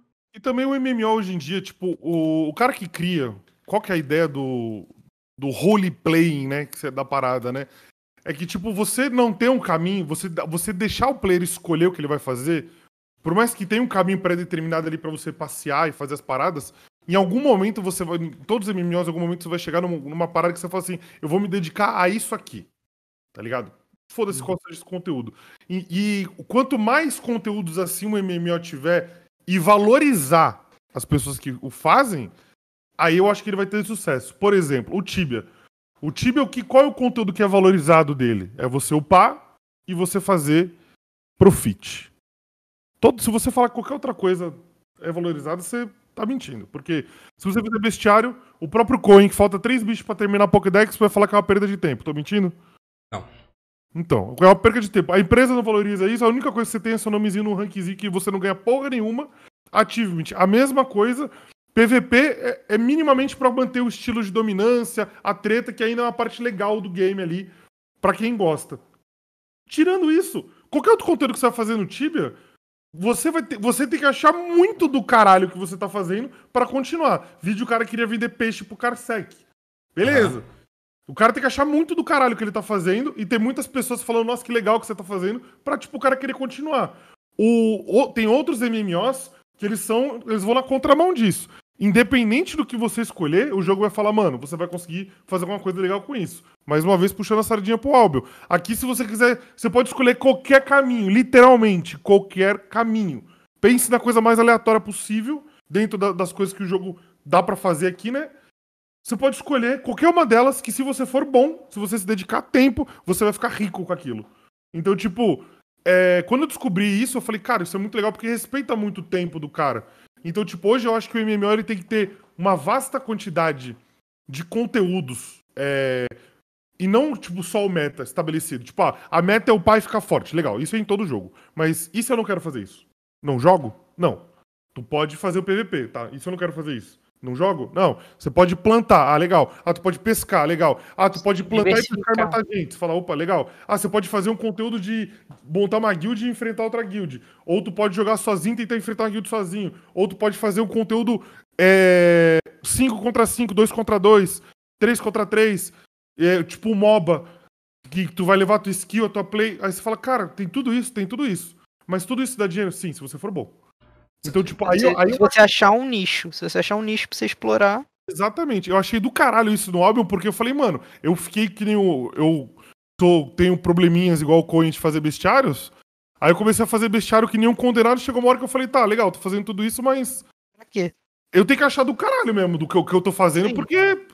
Tipo, do- do- no- o jogo em si não tá me dando nada de retorno pelo meu esforço, além da XP do bicho que eu tô ganhando. Então. Tipo, eu não vou poder, sei lá, pegar os meus pontos e falar assim, ó, troca aí e me dá um ano de prêmio. Não, tipo, ele só tá, tipo, falando, ó, aí, parabéns aí, é nóis, vai upar agora, de verdade. Nesse caso, tu tem que achar muito do caralho tu chegar no, no último bicho, dar o último ataque e tu fala, porra, eu terminei a Pokédex. E é legal, tipo, é legal você fazer isso. Tipo, é um recu... Tipo, pra é quem jornada, faz, né? Pra quem faz, tipo, eu falo que não tem um reconhecimento do jogo, mas a comunidade reconhece. Aham. Tipo, tanto que quando você termina um bestiário fora, você posta no, no Insta alguma coisa, no Facebook, a galera que sabe o que você tá fazendo fala: caralho, que legal, mano. O maluco conseguiu. Então, parte, a comunidade do Tibia faz esse conteúdo ser legal, mas o, o dono do jogo não faz. Entendeu? Tipo, legal as pessoas acharem do caralho, mas eu queria poder, sei lá, ganhar alguma coisa com isso, tá ligado? Isso você falou muito interessante, mano. Inclusive, eu já quero fazer uma comparação meio filosófica, que hoje eu tô, tô pensante hoje. É, eu vi muita gente falando na stream aí sobre o GTA RP. É um fenômeno. E. Por que a comparação filosófica? É, igual você falou, é, grande parte da galera que que joga MMO e falando de fantasia medieval etc, é tu ficar forte. O objetivo, um dos objetivos primários é você ficar forte. E olhando o GTRP, é... pode ver que também muita gente no GTRP, qual que é ele é um parâmetro com a nossa vida, porque você simplesmente encarna um personagem dentro de um mundo que simula a realidade. Certo? Brisa, o O objetivo é ficar. é crescer, ficar rico, ou ficar famoso, ou etc, não é? É É engraçado. Isso é, engra... Isso é engraçado de pensar. E você vê que. É, tá, eu não acompanho muito GTRP, né? Mas eu. Que as pessoas me falam. Eu sei que, tipo, tem muita gente que. Tá começando. Tá, tá ficando grande em Twitch, YouTube, etc. O que for, né? De, de plataforma. Por simplesmente viver uma vida comum. Tá ligado? Porque, tipo, é Porque- muito mais do caralho você ser um personagem e você poder fazer coisas que a gente não pode, tipo. Tipo, você é um cara super de boa, tá ligado? Você é um cara tranquilo, não faz, não, come, não cometeu nenhum crime nem nada. No GTA você pode ser o bandidão a porra toda. Exatamente. Ou você pode ser o policial, ou você pode ser o médico. E, tipo, qual que é a graça dessa parada? Você assistir um cara que não é médico, fingindo que é médico, e, tipo, outra pessoa sendo paciente. E, tipo, eles fazendo o roleplay, quando eu assisti isso a primeira vez, eu me senti numa mesa de RPG. Que é tipo, o cara fazendo uma voz diferente, porque ele é um mago, isso daqui. Aí o cara simplesmente fala assim: eu quero ser um doutor ortopedista fanho. É isso que eu quero ser. E aí o cara, o cara fica, o cara é fanho, ele tenta fazer o máximo da fanheza dele ali, que ele não tem, sendo um doutor ali no, no hospital do RP. Aí você fala, caralho, mano. Pô, é engraçado, é da hora, tipo. Mas, tipo, entra naquela parte já filosófica que você que a gente tá falando do VR. As pessoas já estão vivendo mais tempo jogando. Eu ainda acho, tipo, ah, legal, você tá jogando um, um jogo fantasia matando bicho. Agora, a partir do momento que você, sei lá, virou caixa de mercado online no RP e você tá jogando, sei lá, 12 horas fazendo isso, falo, mano, tipo, tem que assistir mesmo, porque isso é da hora. Porque eu já não gostava muito de trampar normalmente. Eu tenho, tipo, eu, tava vendo live do boss, o cara tem ponto pra bater, eu falo, ah, não, vai tomar no cu, né, mano? Eu gosto muito de jogar, mas se eu tiver que trabalhar é... trabalhando dentro do jogo, eu vou me matar, velho, não é A hora que vira obrigação, eu acho é- que perde toda a graça. É, Não, o que, eu- o que eu pensei que, em falar, quando o Corrêa falou que, ah, tem muita gente eh, que no RP falou isso de, ah, o objetivo final, de tudo é muito grandioso, eu acho que o RP, o GTRP, ele traz uma possibilidade pra galera que eu vejo muita gente fazendo sucesso, eu não acompanho tanto, mas a- a- as poucas lives que eu vejo de vez em quando de GTRP são gente que cresceu fazendo coisas do dia a dia, banais. Tipo, um motorista, é, o cara é Uber, o cara é o paramédico, não é o mega ladrão de alguma coisa do tipo, tá ligado? Grandioso. É o cara que tá fazendo um bagulho pequeno, porque tem que ter também o, Sim. bagulho pequeno sendo feito. Senão, se tudo é grandioso, ao mesmo tempo nada é, tá ligado? Exatamente. Isso, Se isso tudo é épico, se tudo é épico, explosão, não sei o que, perde um pouco o encanto, tá ligado? Isso eu acho que vale pro, pro MMO também. Se tudo sempre é a maior ameaça, nada na verdade é a maior ameaça, tá ligado? Porque, tipo, sempre você sabe que, ah, beleza, a gente vai bater essa e vai ter a próxima, tá ligado? A próxima grande ameaça. Então, fica. Eu acho que tem esse. O MMO sempre vai ter esse problema de sempre tentar ser o maior, maior, maior, sempre lança coisa maior, maior, maior. não tem NPCs, né, mano? Tipo. Né. E, e uma das paradas legais do, do RP, já que o Coen falou disso, é que assim, eu fui pesquisar pra saber como é que você faz pra jogar, né? A parada. Mano, não é uma parada assim, baixe e jogue, né? Porque, tipo, o cara. Mod do o mod do mod. roleplay, Pro cara manter o status de roleplay mesmo, eles entrevistam você. Uhum. Eles conversam com o player, o player paga, não sei se é uma mensalidade ou uma taxa de entrada, que não é uma coisa absurda, acho que é 50 pila, uma parada assim. Mas você tem uma entrevista e tem uma fila de espera. Tem gente sendo quicada do servidor. Porque qual que é a ideia? Cara, no tempo que você se dedicar pra jogar lá, você tem que fazer o roleplay. Tipo, não dá pra você estragar o roleplay, porque, tipo, a pessoa que tá jogando ali, ela tá, ela tá imersa no conteúdo. Tipo, o cara é que nem o cara, um mendigo. O que, que você quer ser? Quer ser um mendigo? Tem certeza? Tem. Beleza, então é isso. Tu vai ter que ser um mendigo. Tá bom. Aí o cara, mendigo, tá, tem que pedir, tem que ser engraçado, tem que fazer. Tem que ser um mendigo. Se o cara sai daquele. Se, o cara sai daquela brincadeira e o cara começa a fazer outra parada, você fala, mano. Tu não cara. Tem que seguir o que tu quer fazer. Tu quer mudar, a gente tenta te ajudar. A gente tem que criar uma história, entendeu? Então, tipo, é engraçado. Tinha vez que eu tava assistindo lives que o cara ia no canto, pegava uma caixa e entregava. Eu falei, mano, mas não apareceu na. Ele entregando o item, não. Ele foi até uma pilha de caixa, deu barra caixa, aí aparece uma caixa na sua mão e ele simulou. Ele simulou que ele entregou. E o outro cara simulou também. Então, eles, eles fizeram uma simulação no roleplay pra aquilo ser real pros dois. Entendeu? E aí, várias vezes eu ficava assistindo, eu falei, mano, não precisa fazer tudo isso. Tipo, ah, botou o bagulho ali, arruma. Tipo, não precisa fazer todo um. um- mexer desse jeito, não. Mas quanto mais você você faz essa encenação, melhor fica, tá ligado? Me Mas dedique não, no por- pico. Mas o, isso aí abre, abre porta para eles criarem isso, né? Criarem essas mecânicas dentro, dentro Eu de acho que cada ele- jogo. os- eles só não fizeram o jogo desse, desse bagulho do RP, do GTRP, porque é muito trabalho, cara. É Tipo, criar. de criar do zero, entendeu? Mais uma vez, a gente tá vendo o que aconteceu. Olha como é legal. Mais uma vez, a gente tá vendo o que aconteceu com o Dota, com. Com Foi, CS, com. É, É, o- o- os caras estão usando a base do GTA, que teve uma história, pra criar um outro jogo. Eu não Você sei como é que não O teve ainda uma porra de uma Amazon da vida aí, uma outra pub, uma outra desenvolvedora que fez a porra de um, de um RP. A própria Rockstar devia pegar essa parada e fazer, velho. Capaz de ter, viu? Capaz deles estarem ter produzindo. no- Capaz deles estarem capaz de produzindo. No próximo GTA vir com uma mecânica dessa, né? Só criar o bagulho. Só que aí tem um. Aí só que entra outro porém. O RP, ele tá dando certo. é, os servidores de RP estão dando certo porque há uma administração e há um controle.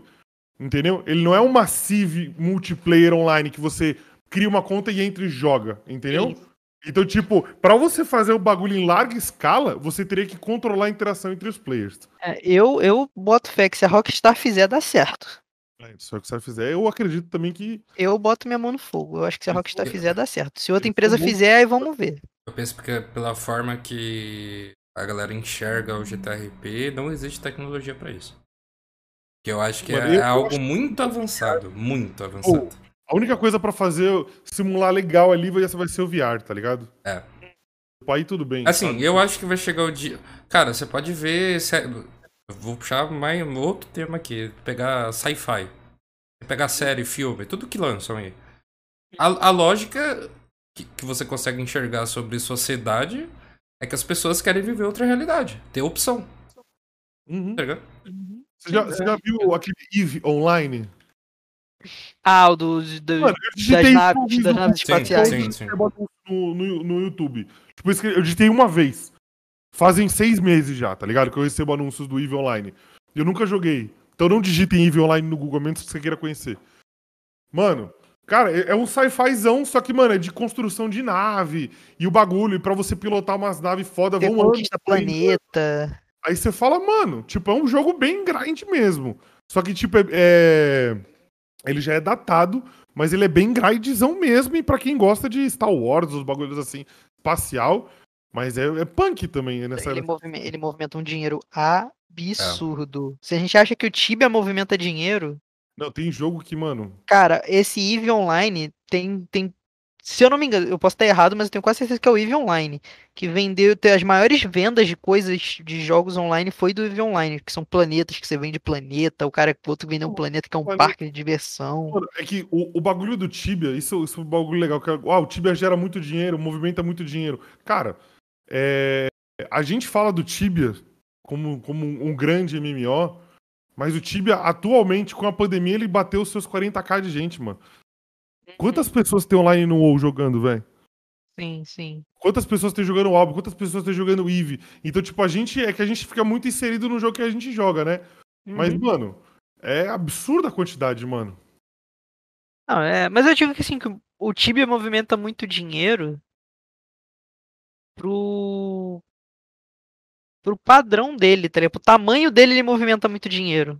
Justo. Pra um jogo que tem hoje, deixa eu ver aqui nesse exato momento, tibia.com, que tem 18 mil pessoas online. Baixou pra caralho. É, tá numa média de 18, 16 a 20 e poucos mil online. É, Hoje tá agora tá 18 mil online. Pro jogo que tem 18 mil pessoas online, cara, eu acho que ele movimenta muito dinheiro. Sim, sim, sim. Tipo, Agora, Eu- sim, comparar com o WoW não, não tem como. É que, é que Ou tipo, é no é outro porque eles, tão- eles, eles se colocam na mesma categoria, né? Que é o MMO. Ah, sim, sim, é. é Sim. difícil, é difícil com- fazer. Não, não é justo, não é uma comparação justa, né? É. Vamos. é, Vamos para as perguntas, Sr. Cohen. É, an- Antes de ir para as perguntas, ó, fui pensar sobre o Eve aqui. Tinha, tem um artigo de 5 anos atrás falando que era na casa dos 4 milhões de euros. 5 anos atrás, tá? E. Euros? É, Sim. 5 anos atrás. Um E- planeta, né? Que foi vendido, né? Caralho. Um planeta? É. E aqui um outro, um outro comentário de 2013 fala que dentro do universo do EVE tinham 650 trilhões da moeda e tem um outro artigo também explicando por que, que as pessoas acreditam que essa moeda tem um valor real. Cara, é. Para um intrínseco. planeta? Porra, Não, é, é- é tipo, é criptomoeda do jogo. Assim, moedas É no tipo jogo valem dinheiro, tá ligado? É tipo uma criptomoeda. Mas tem um Ah. debate insano aqui. Bom, vamos às perguntas. Cara, é um. É, antes de. O Correia, antes de vocês irem para as perguntas, posso só levantar um negócio que o Tony falou Não. mais cedo? Bora, bora. Falou sobre o Albion. É, eu acho que uma direção que os MMOs e alguns estão tomando, como o Albion e o PoE, é justamente diversificar. Você Uhum. tem muitas coisas para você fazer diferentes e que não necessariamente todas elas têm a ver com você upar, É, você ficar mais forte. Tipo, eu não, não sei se no Albion dá pra fazer isso, mas você pode, sei lá, minerar, alguma coisa assim, você vira o, o minerador sinistro que alguém vai precisar do que você faz. sim. É, Então, o que, é o que tem no New World hoje, né? é, é, o New é. World, E ele, hoje ele trouxe isso também. ele é uma promessa por conta eu disso. acho que Você não outros... precisa ser um cracudo de UP. Isso, exatamente. O, o Path of Exile, cara, o que me encantou no jogo foram duas coisas principais. É, um, o sistema de, de builds dele, como você faz o seu boneco, seu personagem, que é o meme clássico de mostrar pra alguém que nunca jogou o jogo, você aperta o P, que abre a árvore de talentos. Você começa zoomzinho. Você fala, pô, ah, tem 20 pontos aí, tá tranquilo, pô. Que até vai até que level 100, é, dá pra sobrar ponto. Começa a tirar, tirar, vem dando zoom out. Tem milhares, milhares de pontos. A pessoa fica, caralho. É, mano, isso é muito louco. E, E aí, tipo, é um dos memes mais famosos do É, mano, e aí, tipo, o negócio é que você literalmente faz o que você quiser de build. Você, que você, os personagens que tem no jogo são só, vamos dizer, templates, são molduras. Tipo, tem a Witch. forma, né? Se você quiser. É, é, é uma forma, tipo, tem a Witch, mas se você quiser fazer uma Witch que não é necessariamente uma bruxa, é, tradução é bruxa, mas ela não é necessariamente uma maga. Se você quiser fazer uma Witch de bow, de arco, você pode fazer, só vai ter que andar até os pontos que tem o arco, tá ligado? Sim. E assim vai. Isso foi um ponto que eu achei sensacional. E a outra é justamente a diversidade. Se você quiser upar, você vai upar. Se você quer fazer boss, você vai fazer. Se você quer craftar coisa, você pode ficar. Cara, tem gente que. Os caras que fazem mais dinheiro no jogo, eles não matam um monstro. Tá ligado? Os caras ficam craftando item o dia inteiro. Os caras quebram a cabeça o dia inteiro pra craftar o bagulho. Tá ligado? Eles acham a melhor forma, a forma mais eficiente, crafta os melhores itens do jogo e vende pros outros. No, no, no PF, tipo, ah, eu não gostei da build que eu tô fazendo, eu, erro- eu faço um retrocesso e faço uma nova. Você pode? Pode. Então, cara, isso, e- esse sistema, pra mim, foi, é, é um dos- é, o que, é o que deixa o MMO da hora. Que, tipo assim, sim. Fato Você de pode upar com uma build que é mais fácil de upar e você, ah, lá na frente eu quero fazer tal build. Só que aquela build é muito ruim de upar. Eu upo com outra, chego na onde eu quero e dou respec. Eu volto todo, Cara, tiro todos isso- os pontos. Isso eu acho muito louco, porque, tipo, no Albion tem isso também, de você... Você não tem que criar um personagem novo, é o teu tempo. Se, se, se você tá jogando de arco e você quer virar um tanque, é só trocar os equipamentos e upar. É, Lógico, quanto mais você treinar com determinado equipamento, melhor você fica. Ó, beleza. E, Mais tipo, difícil é de você chegar, menos, mais custoso é de você ficar faz, refazendo um boneco do zero. Mas você ainda tem Não, o- e, aí- e a parte, e a parte interessante é que tem um sistema que, beleza, quando você chega no máximo, tá, tá, Tony, mas eu cheguei no máximo do, do meu arco, o que eu faço? você começa a ganhar uma fama, uma experiência diferente que você pode dar pra outro item. E fica lá guardado, como se fosse uma moeda. Pra você usar pra. Ah, quero- colocar em tal coisa. Coloca, aí tu vai. É como se tu tivesse upado aquilo. E se você quiser tirar a experiência que você tem de um determinado tempo e passar por outro, você pode também. Porém, você paga por isso no, no dinheiro do jogo mesmo.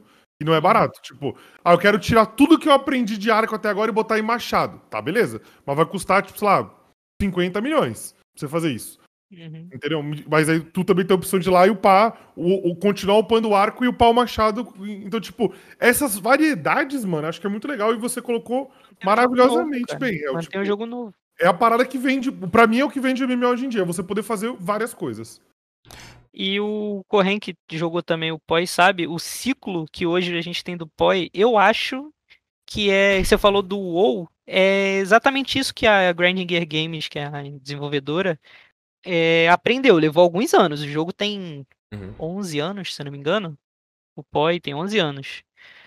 Mas é de uns 5 anos pra cá que, ela, que ele aprendeu a fórmula que funciona pra eles, que é de ciclo de 3 meses. É tipo as expansões do WoW. Tipo, chega algo novo a cada X tempo. É, a cada 3 meses sai uma liga. Uma, começa todo mundo do zero, reseta tudo. Do Diablo. É o do Diablo, né? É, tipo, reseta tudo. Temporada. Reseta tudo, só que tem a liga padrão, ou seja, tudo que você tinha na liga temporária vai pra liga padrão, pra não perder, você tem tudo lá, seu boneco, seu dinheiro, tudo que você pegou. Então quem quiser fica jogando só a liga padrão. É, e aí sai uma liga nova, com uma mecânica nova, com alguma coisa nova, e uma vez ou duas, geralmente uma por ano, sai uma expansão grande. Tipo, isso, tudo isso vai mudando o jogo, tá ligado? Isso é. Muda, tipo, as builds que estão populares, o, É, o meta do que, que é bom de upar, o que, que é bom de farmar. Mano, muda tudo. E, tipo, isso tem a galera não tem que jogar os três meses novo, né? Ele não precisa lançar o conteúdo novo, né? Ele simplesmente botou o player contra o player. E falou: joguem aí, compitam, upem mais rápido. E aí, tipo, todo mundo acha do caralho. E, tipo, quando você começa no dia 1, você deve ter passado por essa experiência várias vezes. Tipo, tu começa ali, e ac- acabou de virar a season, tu entrou. Aí, tipo, tu upou 6 horas, tu lá, tipo, sou top 10 do bagulho. Aí tu fala, ah, mano, vou continuar. Então, É, tipo, isso é legal, mano. E o foda, cara, é que eles. é, que você falou, ah, a galera para de chegar, não gostei dessa temporada, sai, espera, volta na próxima. O próprio desenvolvedor deu uma entrevista no, no, no bagulho de, de desenvolvedores, na conferência de desenvolvedores, falando que eles entenderam que eles não precisam que a galera jogue durante os três meses da temporada, tá ligado? Da liga. Se o cara jogar um mês, já fez o que ele queria fazer, vai embora, vai jogar outra coisa, porque ele tá cansado do jogo e volta daqui a dois meses na próxima temporada, eles fizeram o papel deles, eles conseguiram trazer a galera de novo, tá ligado? Trouxe algo novo que atraiu a galera de volta. É o pensamento que a Blizzard tá tendo com o Diablo 3 atualmente. Tipo, eles, eles tentaram em cima do sistema de season e, tipo, é exatamente isso. Tem gente que gosta muito do jogo do Diablo, mas não, ele não tem muito objetivo late game. Então o do caralho é jogar os, dois primeiros dias de season, fechar a build, fazer a maior fenda que você consegue depois GG, acabou. É, o negócio é o, o espaço que você consegue manter uma média boa de jogadores. É, o, o Diablo, pelo que eu não jogo Diablo, mas já vi muitos streamers do, que migraram do Diablo pro, pro Path of Exile. É, eles sempre falam a mesma coisa, que a falta muito conteúdo no jogo, tipo, não tem nada no endgame, é ficar fazendo ri- rift, rift, rift, rift, rift infinitamente. Toda temporada é isso. Isso que eu acho Eles- legal no PoE. Eles mudam, tipo, ah, a galera já fez duas temporadas farmando esse estilo, esse jeito de farmar. Eles vão, nerfam ou buffam outra coisa, ou inventam uma coisa nova pra galera poder, que é melhor, mais atrativo, pra galera mudar um pouco. O Diablo ele teve a oportunidade de, de ser um puta jogo quando ele tinha um leilão. Ah, a Action House. Cara, É, Action House. esse leilão, na minha opinião, ia mudar completamente o jogo, porque eles iam ser forçados a, a, a criar conteúdo voltado a- voltado para isso, sabe? Mas eles, eu não sei até hoje por que, que eles não, não deram continuidade, se não ia de acordo com, com o jogo e tudo mais, mas Gera isso- muita isso dor de muda- cabeça. Então, muita isso, dor de isso cabeça. mudaria muito o jogo, sabe? Aham. Mudaria pra O, caralho. o PoE, todo mundo fala pro, pros caras lá do PoE fazer. Muito jogo, tipo, o leilão só. Do Oi? quê? O que queria mudar, tipo assim, o fato de ter o leilão?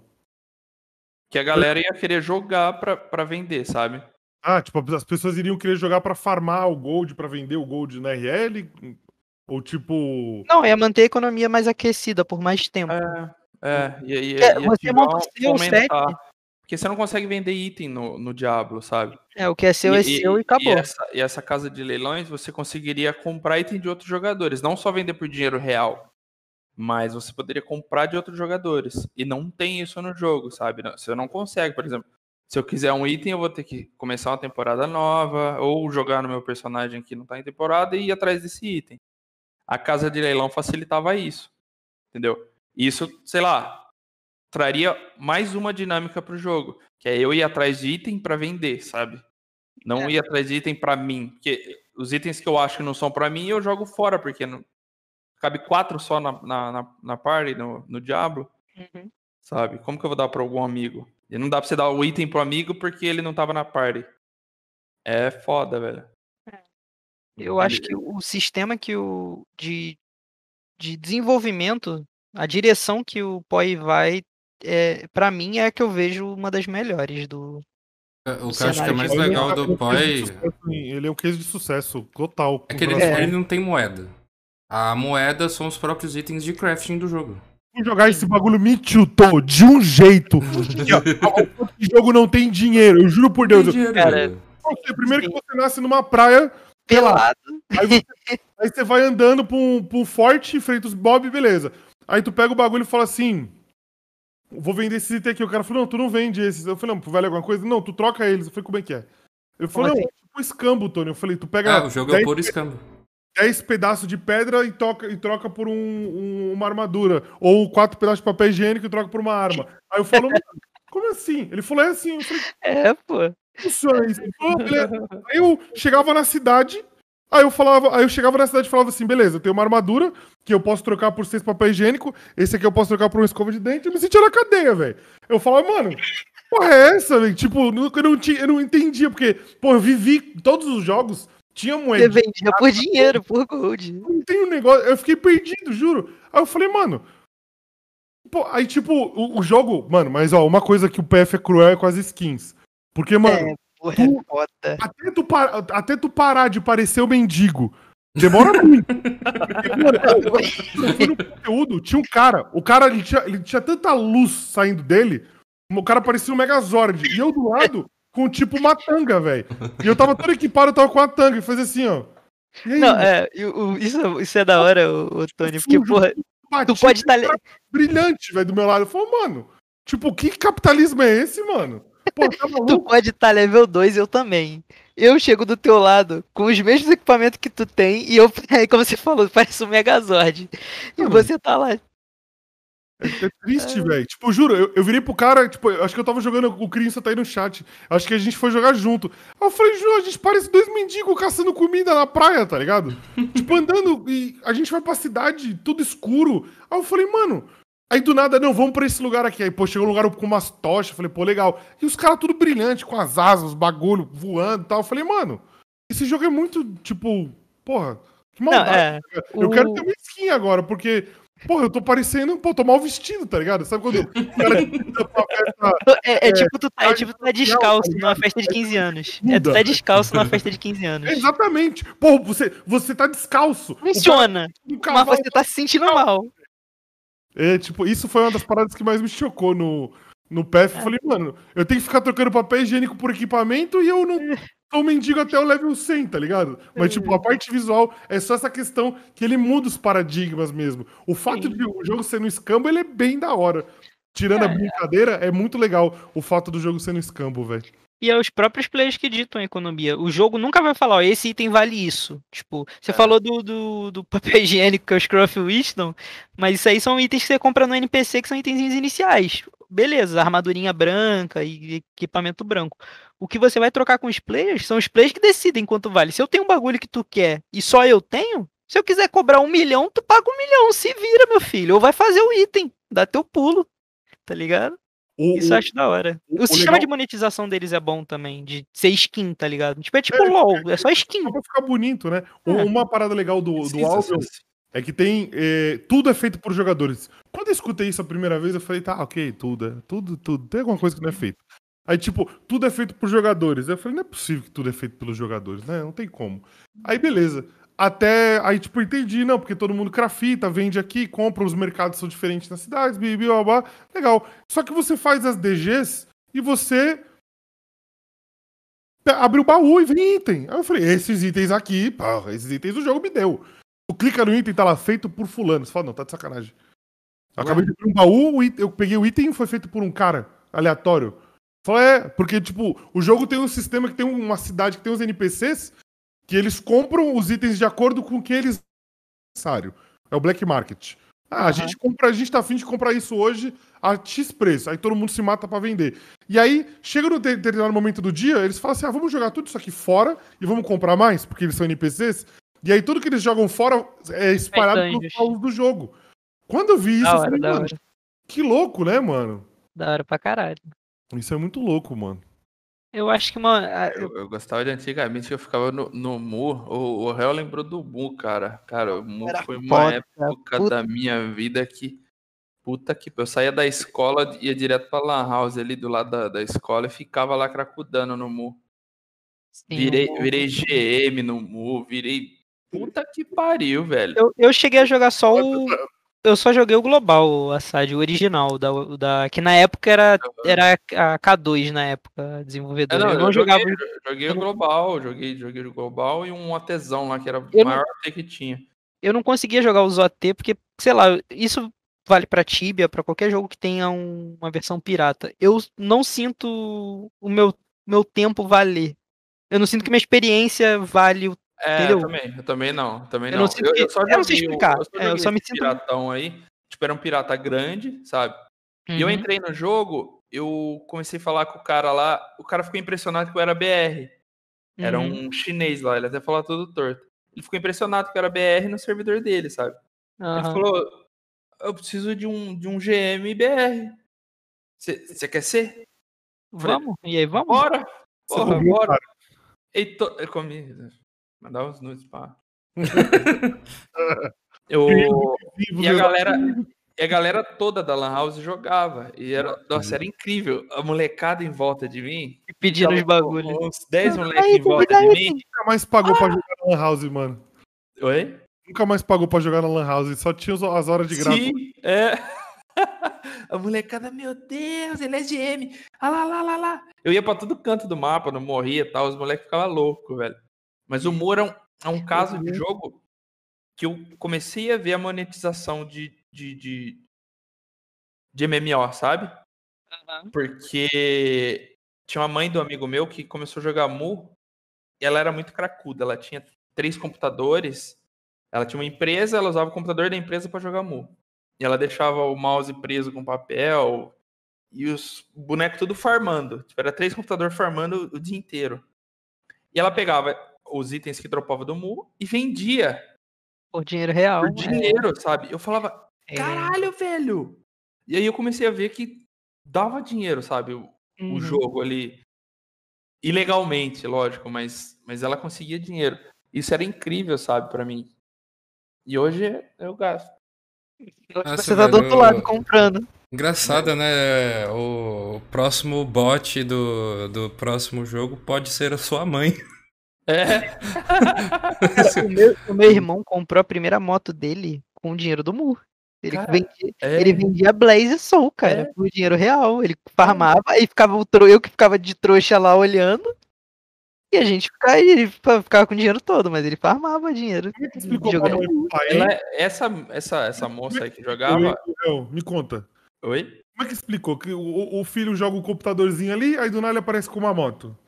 Como é que Cara, eu não, eu, É, eu não sei dizer o que, que ele falou pra minha mãe. Porque, assim, pra minha avó, na verdade, porque a gente morava com a minha avó na época. Porque eu era muito pequeno. Tipo assim, eu tinha 7, 8 anos. Eu só via assim, ah, beleza, meu irmão tava andando com. Ele tava fazendo. Tinha acabado de fazer 18, se não me engano, então eu tava com uns 9 anos. Ele. Ele aparecendo com uma moto, tá ligado? Foi quando ele vendeu o boneco dele também, tá ligado? Porque no Mu, no, na primeira season do Mu, logo que ele saiu, o jogo era muito difícil. Era muito difícil. Eram dias, semanas pra você upar. É, Pra- na época é só o level tudo, 300. Pra E upar os itens e É, upar o equipamento. Puta E até o level pariu. 300 na, na Season 1. Na primeira versão do jogo ia até o level 300, não era nem o 350. E ele fez Elfa, Elfa de Energy, que quem joga é, pirata nem deve saber pra que, que serve Elfa de Energy, que é de buff, é só ficar bufando, só fica bufando. Ele fez um macro, fez um botzinho pra ficar botando no nome do, do APT do cara, dá os buff dele e vai pro de baixo. Bota os buff e vai pro de baixo. E assim ficava passando o dia inteiro o mousezinho, dando buff sozinho. E eu só lá olhando, vendo se nada, nada dava problema. Ele foi top 1 elfa, vendeu o boneco e comprou a moto. Deus, mano. A vida é boa demais. Mano, Humor é- rataria, o moleque era rataria. Aí Hoje em dia ele não joga mais nada, não. Manda lá. Temos, temos algumas. Calma aí, calma aí, que tem uma outra bola aqui que eu não soltei. Pediram aqui Caralho. pra falar sobre o Valheim. O jogo que estourou. Eu conheço bem pouco do Valheim, então não sei se vocês O Valheim conhecem. ele veio com, o esquema de Survivor Mode, que você vai conhecendo as paradas, Não, tem que fazer as é. casas. Sabe qual que é o ponto do Valheim que eu achei bom e ruim? É que ele é muito realista. Por mais que ele seja fantasia, é muito realista. E que se a árvore cair na tua cabeça, tu morre, não é isso? Então, é, contar a história do. Isso aí eu vi. Não tem um do- negócio desse, não? Tem. Do, do amigo meu chamado Rafael, ele estava jogando Valheim, ele falou: Ah, pra eu conseguir craftar tal item, eu tenho que pegar X coisinhas e transportar. Não é carregar, botar na sua BP e tchau. Tem que levar no que carrinho. transportar até a outra cidade para craftar. No meio do transporte, levando pedra no carrinho, tinha um pedregulhinho no caminho. O carrinho deu uma, uma balançada, caiu no rio. E ele perdeu algumas horas de gameplay por causa de um pedregulhinho. Isso me lembra muitos vídeos do cara que tá construindo, só tá fazendo, capinando um lote, aí o cara tira a foto, fala- manda o vídeo. Aí, pessoal, capinamos o lote, mas capinamos errado, era aquilo aqui. É, é igual esses vídeos Operei a de. perna da mulher, mas porra, era a perna errada. Puta que pariu. Aqueles recordes de dominó, tá ligado? O cara vai colocando, colocando, colocando, e de repente ele derruba a pedrinha e vai tudo embora pra baixo. Meu Deus. Eu acho mano. que isso foi uma das coisas que incentivou muita gente a jogar o Valheim, mas é uma faca de dois gumes. Por mais que É. seja muito atrativo, também pode ser É muito só. É. Era pra contar, né? Tipo, por mais que você se fudeu, pô, É uma quantas vezes a gente não Sim. se fudeu e hoje a gente dá risada do bagulho. Então, tipo, é um, é um jeito de você produzir conteúdo pra você também. Tipo, ah, eu fui transportar minha pedra aqui, porra, fudi com tudo aqui, quebrou a pedra, quebrou o carrinho. Aí você vai contar pros seus amigos que jogam bagulho, você tem assunto, gera entretenimento, né? Mas Gera- eu, Ah, eu ri pra caralho jogo, ele, ele é aberto, mundo aberto, ou ele é servidor fechado? Tipo, mundo aberto não. Servidor aberto, ou São você cria um servidor. servidores, né? Se eu não me engano. Eu não sei, eu não sei ma- usa quase nada do jogo. Cada um tem um. Você tem que abrir um servidor seu, ou você joga o servidor de outras pessoas. Não é- Ah, tá. Eu acho que isso, isso aí matou. Tipo, hypou no começo, mas matou o jogo, cara. é porque as pessoas não se encontravam, né? Porque, tipo, cada um fazia. É, então, hoje em dia a galera quer, quer tá no meio do, do povão do- no jogo, sabe? O Zoe. É. Agora Eu- fazer um eu- negócio privado, eu não sei. Hoje em dia não, não, não desce mais pra mim. Tem que ser um negócio abertão, assim, pra. Porra, entra aí. Tipo, todos os MMO online. Sabe? É. UOL, Tibia. Não, ou teoricamente não é assim, porque você tem servidor também, né? Se você parar Não, pensar. não, você escolhe o servidor e entra, mas Aham. é ilimitado ali. Tem bastante Entendeu? gente jogando, né? Tipo, É, tipo, um é. servidor- Agora no, no meu, abro, o seu servidor no mandar o convite lá pra galera ou abrir, deixar ele aberto pra, pra, pra alguém entrar e ter limite de Isso é um quatro ponto que eu pessoas. acho que grande parte dos jogos deveriam ter as duas opções, porque é, às vezes a, a cria... eu não- acho que criação de conteúdo não é a palavra certa, mas eu- dá- pra usar como exemplo. Às vezes fica difícil de você criar algo se você se não existe limite, tá ligado? É igual, é igual a, histó- a história do GTRP, a gente tava falando. É, pro cara entrar e fazer o RP, ele tem que ter uma entrevista pra realmente saber se o cara ele, ele é apto a participar da parada, saca? Aham. E al- alguns jogos, acho que seria muito interessante ter isso daí, velho. Sim. O Valheim é aquele que eu falei do. O Valheim poderia ter. Se ele tivesse isso, eu, eu teria jogado. Eu De só não bater- joguei porque eu ia jogar sozinho. Mano, eu só não joguei porque o bagulho parecia um Minecraft sem pontas, tá ligado? Tipo, o jogo é legal, mas é o Survivor Mode não é uma parada que, eu- que eu gosto tanto assim, tá ligado? Construir. Se eu tiver que construir a minha própria casa e dormir nela, ah, não. Eu faço. Eu, já tenho minha casa na RL, mano. Eu quero matar mob e. A gente tá bom, não preciso ficar, tipo, construindo casa, velho. É, eu só não. joguei muito, eu não, não parei pra olhar porque não bateu comigo. Eu não gosto de temática é, meio me- medieval assim no geral, não bate muito comigo não. Aí eu olhei o jogo, me pareceu meio temática medieval, não joguei. Não parei pra procurar muito. Eu gostei bastante do jogo, de- tudo. Tudo nele ali é legal. O que matou foi o. O servidor Pique Diablo, né? É, tipo, você cria o seu, seu mundo e você tá preso nele sem encontrar com. Exatamente, é. Isso aí foi foda. Vambora de perguntinhas. Yes. Ah, deixa eu. Pra quem não sabe, quadro rapidinho é quando nós respondemos perguntas que vocês fazem. Desde a divulgação até o horário da live, né? Se você quiser fazer pergunta, eu vou disponibilizar aqui um pouquinho, manda bala lá. É, vamos lá, a primeira pergunta de quem? Gustavo Zeira, como sempre, toda Obrigado, semana. Gustavo. Obrigado pelo apoio, irmão. Gustavo. Vamos lá, a pergunta do Gustavo é a seguinte: Salve galera, boa tarde, boa tarde, Gustavo. Boa tarde, Gustavo. Tarde.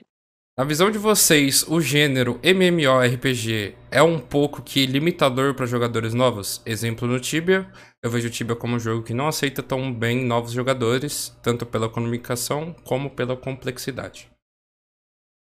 Eu, eu acho que cai naquela coisa que a gente tava falando, que os MMOs antigos, eles queriam que a pessoa de- desse os primeiros passos por conta e descobrisse as coisas por conta, mas hoje em dia, se você não tem pelo menos um início ali pra ensinar a pessoa a fazer algumas coisas, aí afasta um pouco. Eu acho que o Tibia, com, o Tibia mesmo, o cara entrar no Tibia, bateu assim, Tibia, ah, o jogo deve ser legal, e entrar no, no site, baixar e começar a jogar, realmente ele vai ser meio limitador mesmo. Porque ele não tem um, um- tutorial bem elaborado, alguma parada assim. Então, é, mas assim, o Tibia desde o começo é assim. Sim, sim. O, O Tibia entra a naquele que A, ele comunidade que criou isso, esse, esses- esse caminho aí. A comunidade Tony- que, é- que, que rasgou o mato aí. É que o Tony falou de o jogo não, não pegar na tua mão. Ele deixa É, você é. o jogo. Hoje em que dia, os jogos É. pegam na tua mão. Tem MMO eu, que pega na mão e tem MMO que não. Então, tipo, é, eu acho só- que eu acho que a questão de, de, de limitador para jogador novo é, é bem complexo, porque eu, eu posso começar a jogar o WoW hoje da mesma forma que alguém começou há muito tempo atrás. Só que assim, hoje vai ter muito mais conteúdo. Eu vou gastar muito mais tempo para aprender do que antes, sabe? É, só que eu vou querer né? aprender tudo aquilo rápido, entendeu? O problema é esse. Porque você quer que chegar começou junto que antes- o cara tá. É, a galera que começou antes teve muito mais tempo para se desenvolver no jogo. Alguém que começa hoje, se ela quiser ter esse tempo, ela vai ter. Entendeu? Só que ninguém quer, todo mundo quer tudo rápido. Quer, porra, comecei hoje o jogo, eu já quero. Tá igual o cara ali, o cara é foda, eu quero tá igual ele. Ninguém Sabe? quer perder, tipo, chegar É, no bagulho, exatamente. Então, fracassar numa dungeon. É, agora, se o cara entra de uma forma que não é competitiva, que ele fala, porra, quero relaxar jogando aqui, vou jogar pra. De boa, foda-se. Vai conseguir, sabe, hoje em dia. Vai conseguir. produção de conteúdo. Hoje em dia, a, é, a pessoa pode procurar saber do jogo antes do jogo, antes de instalar ele, e já escolher um caminho sem ter nenhum jogo instalado. Sim. Entendeu? O cara pode descobrir o jogo de cabo a rabo só vendo vídeo no YouTube, por exemplo, ou, ou live na Twitch, perguntando pro streamer, alguma coisa assim. Então, tipo, hoje em dia o limitador, ele tá muito mais que. Eu falei que o limitador varia de jogo, mas acho que o limitador tá muito ao player. O player que não gosta de buscar conhecimento, ele, ele está se limitando, não o jogo que tá limitando ele. Porque hoje em dia, cara, se você. Se você quer jogar alguma parada e, tipo, você quer, que nem o Assad comentou, você quer já começar bem, quer começar acelerado, cara, basta você abrir o YouTube ali, escrever o nome do jogo, de o que você casa. quer saber, e vai ter conteúdo a roda. Você vai ah, ouvir um, ouvir outro, ouvir três, quatro, cinco, entrar numa live. Aí quando você instalar o jogo, você já vai saber jogar o bagulho, tipo, muito sim, bem. sim, né? Então acho É o- que é o- tá É no o próprio player. game. Exatamente, exatamente. Vocês falaram também é muito da. Acho que falar de idade também. É. Nossa, eu tô, tô filósofo hoje. É... Hoje em dia é tudo rápido. Você tem o celular na mão ali, tu abre teu Instagram, pau, viu tudo que você quis ver. E antigamente não existia essa opção. Tudo era mais cadenciado, tudo era mais devagar. E essa mentalidade também passa pra quem tá simplesmente jogando um jogo.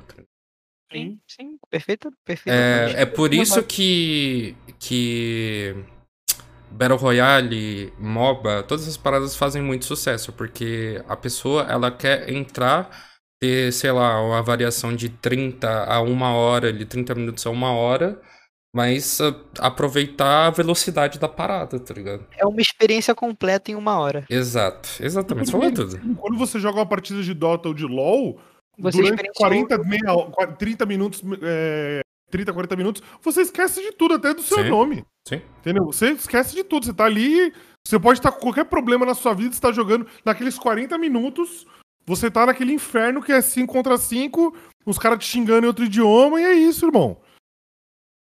É, são, são jogos que apostam na numa duração curta, mas que é uma experiência completa. Tipo, uma partida, aquela partida é aquela partida, acabou, foi. Não tem, não tem outra coisa. Os MMOs já são mais a longo prazo. Sim, você tem que ter Tem que dedicação. investir um longo tempo, é. Ter dedicação, senão você nem joga. Não... Tô falando sobre. dando uma visão mais pessoal sobre essa questão aí. É, eu, com 25 anos, eu não tenho mais a paciência de. de tá falando de jogador novo, de ter a- aquela experiência antiga de você aprender com o tempo. Você deixar o tempo é, ro- rolar pra você aprender sobre lore, mecânica, etc. da vida, tá ligado? E isso num sentido de. Não de jogo, de fantasia, na verdade. Porque eu penso que se eu entrar num loop de. Toda vez vou pegar um jogo novo pra jogar. E eu quero entender o, que, que o jogo é, viver aquele mundo ali. Eu acho que vou entrar num loop pelo resto da minha vida. E eu conheço gente que enxerga assim, tá ligado? Uhum.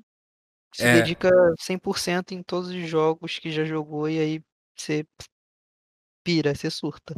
Aí é por isso que a- é, é um dos problemas do, do MMO conseguir trazer player novo, igual o Hel falou na época da parte do, do PF, antes da gente chegar na rapidinho aqui, que às vezes é mais interessante uma empresa fazer rotacionar o player depois de X tempo do que manter ele full no jogo. Tá ligado? É mais fácil, é mais saudável para a própria comunidade em si. Porque aí o, o desenvolvedor não tem que pensar numa forma predatória de te manter no jogo, tá ligado? Exato, exatamente. Ele sabe que Olha, ele pode cara. Estamos poéticos hoje. né, Ah, a caralho. gente tá falando bonito. Que É isso? só ter bacharel pra fazer podcast. Que isso? Meu Deus. Vamos pra próxima? Bora. Deixa eu. Bora. Bora. A próxima. Peraí, deixa eu dar um resize aqui. É do Mupo Lizelli. Falei certo, o Nick? Espero que tenha falado certo. Boa tarde, senhores. Boa tarde, Mupo. É nóis. Qual o Boa tarde. papel e quanto de importância a lore tem em novos e antigos jogos de MMORPG para os jogadores? Vale a pena investir na mesma ou apenas joga- jogabilidade agradável já basta? Bom, ó, eu acho que tem um valor absurdo a lore. Tanto que acho que a melhor época da minha vida, falando em jogos em si, foi a época que eu peguei o Dragon Age 2 no Xbox e fiquei estudando a lore. É lindo o jogo. Pra quem nunca jogou Dragon Age 2, eu recomendo você curte lore. Já pega, faz uma missão no jogo e abre o- os transcripts, velho. Você vai ficar horas e horas lendo sobre a história do jogo. É lindo. Cara, eu acho, é eu acho É que isso, isso é, um- é uma parada muito. O subjetivo. cara gostar de lore é um bagulho muito pessoal. Porque, É, mano, e- e- esse, esse é... o ponto, é bem pessoal. não, não querendo, subjetivo, vai de cada um. querendo ofender o cara que gosta de lore, mas, tipo, se você gosta tanto de lore dos, dos MMOs, assim, até o ponto de botar na frente da jogabilidade, é melhor você ler um livro do que propriamente jogar o jogo, velho. Porque o, o que vai fazer você jogar a parada, a história pode ser maravilhosa, o jogo pode ter uma história riquíssima, mas se a jogabilidade dele for uma bosta, não vale a pena jogar o bagulho. Então acho que assim, a lore do jogo é importante, ela é cativante, ela faz parte do universo, mas eu não posso dizer que eu jogaria o jogo pela lore dele, tá ligado? A gente pode voltar àquele tema que a gente tava falando, que o Réu comentou bastante também, que foi assim, é, o, o estilo de jogo me agrada. Tipo, a Way, as pessoas têm asa, o Eve é um sci-fi, aí tem o MMO do Star Wars, cada jogo tem a sua lore, o seu estilo, e isso me atrai. Mas a jogabilidade que vai fazer você ficar no jogo. Entendeu? Acho que a, a lore ela pode ser atrativa, né? Mas predatória, zoeira. mais predatória pra você, mas tipo, não tem uma parada. Você não pode sentir que você tá perdendo alguma coisa. Não, eu acho que é um nicho bem específico, a lore. Tipo, gostava. que- Infelizmente, infelizmente. Depende de como é executado. Se ela é muito. Se, tipo, você precisa entender a história pra poder o jogo funcionar, Diferente, eu acho que diferente, aí diferente. fica Mas meio hoje em dia complicado. não precisa. Hoje em Não, dia então, é, hoje em dia não precisa. não. É questão Você de, faz- de público-alvo. Tipo, você tem que entender pra fazer uma quest. Você tem que entender o que tá acontecendo. Aí, pô, pra quem gosta do estilo do cacete, você ter uma. Você entender a lore, entender a sacada, o que, que aconteceu, legal. Mas assim, em falar em questão de jogabilidade e lore, eu acho que a lore ela tem que existir porque o jogo ele tem que ter uma história. Todo seu jogo sem história não, não Faz existe. sentido, por que que você tá fazendo as coisas? Aí, tipo, mas é, o que vai manter esse jogo, o que vai dar valor pra essa lore, vai ser o cara gostar do jogo, gostar de jogar, e ele vai se apaixonar cada, vai- cada vez mais pelo jogo, e aí ele vai conhecer, enfim, a história, as outras paradas. Dificilmente o cara começa. Eu nunca conheci ninguém que começou a jogar um MMO exclusivamente pela lore. Tá ligado? Tipo, ah, eu gosto muito da, da história desse game. E é por isso que eu vou. Eu já vi, como eu disse. Ah, o jogo é do Star Wars. Sou fã de Star Wars, vou jogar. Aí, tipo, aí talvez pra esse player, que, em, que, em que filme do Star Wars nós estamos jogando agora? Ah, nesse aqui. Ah, qual o livro do, do Senhor dos Anéis que, o, que você Que tá esse jogo é ambientado. que você tá, que você tá ambientando agora? Aí eu acho que pesa mais. Quando tem um É título. baseado grande, em algo pesa que já é uma história. É, então, aí já aí pesa mais. Se jogar um jogo que é um filme ou uma história, aí pesa bastante. Agora, tipo, você pega um Tibia da vida. O Tibia tem uma história, uma história riquíssima, um lore riquíssimo, mas ninguém joga o Tibia pelo lore, tá ligado? Tipo, ninguém. Claro, eu já caixa- achei pelo lore, mas eu vou ter que puxar uma sardinha aqui que eu não puxo pro Tibia normalmente, hein? Ah, vou falar bem do Tibia, olha que milagre. O Tibia, é, ele não o- os updates, eles não dissecam a lore pra você. Ele tem a lore completa. Tem Deus. livro, transcript de NPC e etc. Ninguém lê. Só Cara, que tem assim, a mecânica ela é intuitiva. Vou pegar a Grave Danger como exemplo, que é uma quest. É, você pega um frasco com NPC, você pode falar qualquer coisa para NPC, compra um frasco abençoado e você tem 12 tumbas pra você, Acho muito legal. Você fala qualquer coisa pro NPC. tá ligado? Qualquer coisa. Tipo, imagina o cara Você tá aperta, você aperta o que tá em azul e pronto. Não precisa ler. Hoje E- em dia, é. E você usa lá o teu frasquinho abençoado, no caso, cinco tumbas se referem a cinco boss. E depois de, de abençoar tudo, você tem o rei e mata o rei, tá ligado? É, você tem que entender um pouquinho da lore, porque você vai ter que ir em 12 lugares que tem uma tumba, tá ligado? E esses locais estão localizados. É. Você sabe onde ele tá porque você leu um texto falando dos Exato. locais. é, Ah, vou pegar outro, Então, pegar esse último, upda- esse último update, assim, por mais que ninguém tenha gostado mecanicamente, ele é muito inteligente, porque é, você tem que ajudar o NPC pra você chegar numa ilha. Você chega na ilha, você fala o cara, ó, você tem que ajudar a galera aqui. E daí você vai tem, vai matar o Kraken ali que tá destru- destruindo o barco de transporte. E assim vai seguindo, tá ligado? Você não precisa dissecar a lore, mas o jogo ele vai ter um balanço entre lore e, o- e a mecânica do jogo. Eu acho que Eu esse é o acho- ponto-chave. Eu, eu acho que pra o, o grande lance das pessoas não valorizarem tanta lore, como eu mesmo me coloco nisso, eu acho a lore importante, mas não é uma parada que me atrai tanto, é justamente a dificuldade de você encontrar ela. É. A, a junção de coisas que você tem que juntar, a, a quantidade de coisas que você tem que ler, entendeu? E eu não sou o cara que gosta muito de ler, então, tipo, vou fazer o quê? Vou ter que ficar lendo em outro idioma, juntando várias paradas pra entender a lore toda da quest. Eu acho que Cara, se você já produziu, já produziu a lore, você já produziu as coisas, você tem o seu script pra desenvolver o conteúdo. Cara, quando lançar o conteúdo no, no global, mano, coloca uma página no, no- no site, escrito lore, e, tipo, coloca a história inteira ali, tá ligado? Pra gente ler a história inteira. Os transcripts do NPC, Nossa, os diálogos. adorei isso aí, velho. Escreve um, escreve um livro, tá ligado? Pra cada bagulho. Ou, ou monetiza isso, sei lá, co- cobra, tipo, sei lá, 100 Tibia Coins pra você ter até acesso a conhecer a lore do jogo. Ou audiobook, sei lá, qualquer coisa. Aí ia ser do caralho. Porque, tipo, aí eu falar, mano, eu vou lá conhecer, eu quero pegar o conteúdo, e aí não vai ter uma desculpa que nem que eu dei agora. De tipo, ah, eu tenho que falar com o NPC, eu tenho que fazer aquilo. Eu, aí você entra no Tibia Wiki, você só vê onde clica, onde fala, o que faz e pronto. Não, eu falo, não, agora eu quero conhecer. E aí você instiga o cara a gostar da lore. Porque o cara faz a quest rápido porque ele precisa. Aí o cara, ah, tô sem fazer nada agora, tô esperando a PT se arrumar pra caçar. Ah, vou ler esse bagulho aqui. Aí você lê, aí você vê, caralho, eu fiz isso, nossa, eu fiz isso, eu fiz aquilo, isso aqui, nossa. Aí você entende tudo que você fez, aí você conecta com o que o Coelho tá falando. Aí, aí eu teria uma experiência completa de, do RPG. Eu fiz a quest correndo, de qualquer jeito, mas eu tenho a memória de como eu fiz a quest. Eu sei que eu fui na tumba tal, eu sei que eu não fui no tal, matei o boss assim, assim, assado. Beleza. Quando eu vou ler a parada, eu vou ler, eu vou falar, pô, eu estava aqui, eu fiz isso. Eu enfrentei esse cara. E geralmente, como se faz os boys é dito nos próprios textos dos, dos É. Guerreiros que morreram, dos esqueletos ali que Às você pega vezes os papéis. postas pro Oberon mesmo vem de livros. A galera Sim, descobriu o livro. Tava todo mundo empacado. É. O problema é como isso é apresentado. É. Tipo, é isso- e esse que é o ponto. É difícil falar de é, valorização, mais ou menos pro Tibia, é difícil falar de valorizar o, o lore do Tibia. O lore do Tibia é bom. Isso é inegável. O problema é que nem a própria empresa A valoriza. historinha da Ordem do Leão, do, do Cobra e do Falcon, eu acho legal pra caraca, cara. Que eram três ordens, a ordem do, da Cobra e do, do Falcon e do Leão eram amigas, aí cada um foi pra um lado, explorar um lado. Mano, é uma, é uma história da hora, tá ligado? Ela se amarra bem, né? Que o, é, pô, e que o irmão da Scarlet era amigo do, do Kezar, do pai do Kezar, que não sei o que, que liga uma coisa com a outra.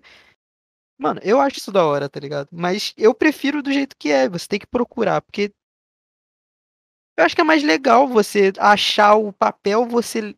Tudo bem que todo mundo olha na wiki, mas se você acha um papel, um livro, que você não sabe nem o que, que é, você pega, você lê, você entende o que, que é aquele. Da onde que é aquilo, para o pra que que serve aquilo, tá ligado? É porque hoje a gente tem a wiki, hoje a gente pega e olha o wiki. É muito mais fácil. Eu- sair a quest, eu vou lá, vejo na wiki, no, dá uma semana já tem na wiki tudo detalhado, eu vou lá e vejo como é que é. Isso é uma. Não- Querendo ou não, é, a Wiki ela facilita a entrada de novos jogadores, ela ajuda as pessoas, mas ela corta. Tipo, Corta isso da história.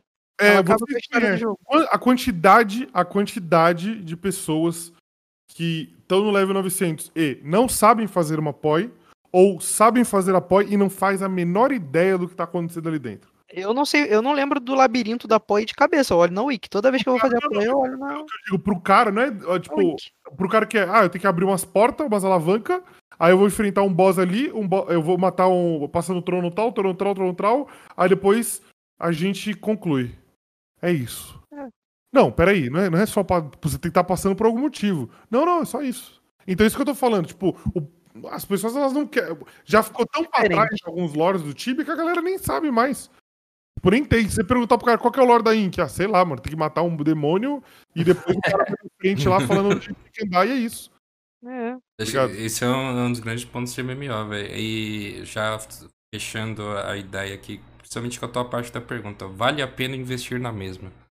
Pra mim, isso depende de quem você quer alcançar, quem é o teu público-alvo. Porque assim, ó, saindo do MMO um pouco, é, quem. Eu vou citar alguns jogos aqui, tá? É, Heavy Rain. ah, como é que é o nome do outro jogo, Real? A gente tá falando esses dias aí, velho, de, de escolha. De escolha, o, tem É. o, o da menina lá. É, É, é o esse, esse daí que eu tô pensando. Ah, é, é. Life Strange. Life Li- Strange. Life Strange e The Walking Dead. Until, Until Dawn. Until Dawn também. Esses jogos, jogos eles, eles apresentam uma. Você não tem jogabilidade no jogo. Detroit também. Detroit Became Human. Você não tem jogabilidade. É um jogo de escolha. Você tem a história e você tem que decidir no que vai acontecer. E assim, a, questão do público- público-alvo é o seguinte: você não vai puxar o gamer hardcore pra um jogo de escolha, tá ligado? Você vai Você não vai- puxar, você vai puxar o cara que acompanha uma série, ou o jogador, o cara que, sei lá, joga um, um LOLzinho ali, for fun com os brother, e aí ele vê, nossa, esse jogo, porra, parece ter uma história muito legal. Ele vai lá e pula pra aquele jogo, tá ligado? E tem jogo que faz sucesso pra porra. Investindo em lore. Só que você limita quem chega no teu jogo.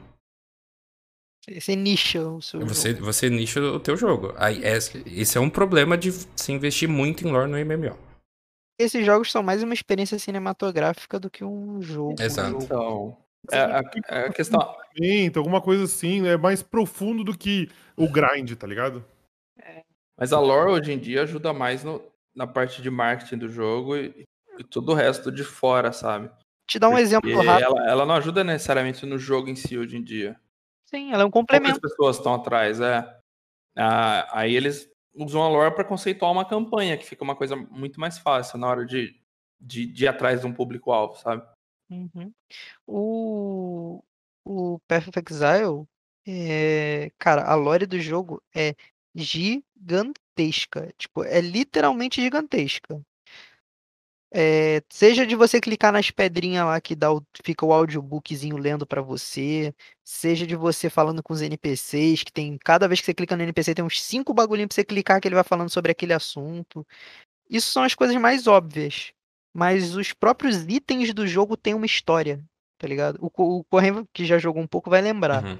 O tu lembra dos itens do, dos itens Lionais? O Lionais Fall, que é a joiazinha que converte de node de tô melee pra bow, de melee pra bow? Uhum. O nome Lionais é um boss, é um, um personagem do jogo, um monstro do jogo, que tem vários itens que levam esse nome. E todos esses itens são relacionados ao Lionais. Lionais Fall, que é a joia que converte melee pra bow. Lionais Glare, que é um arco.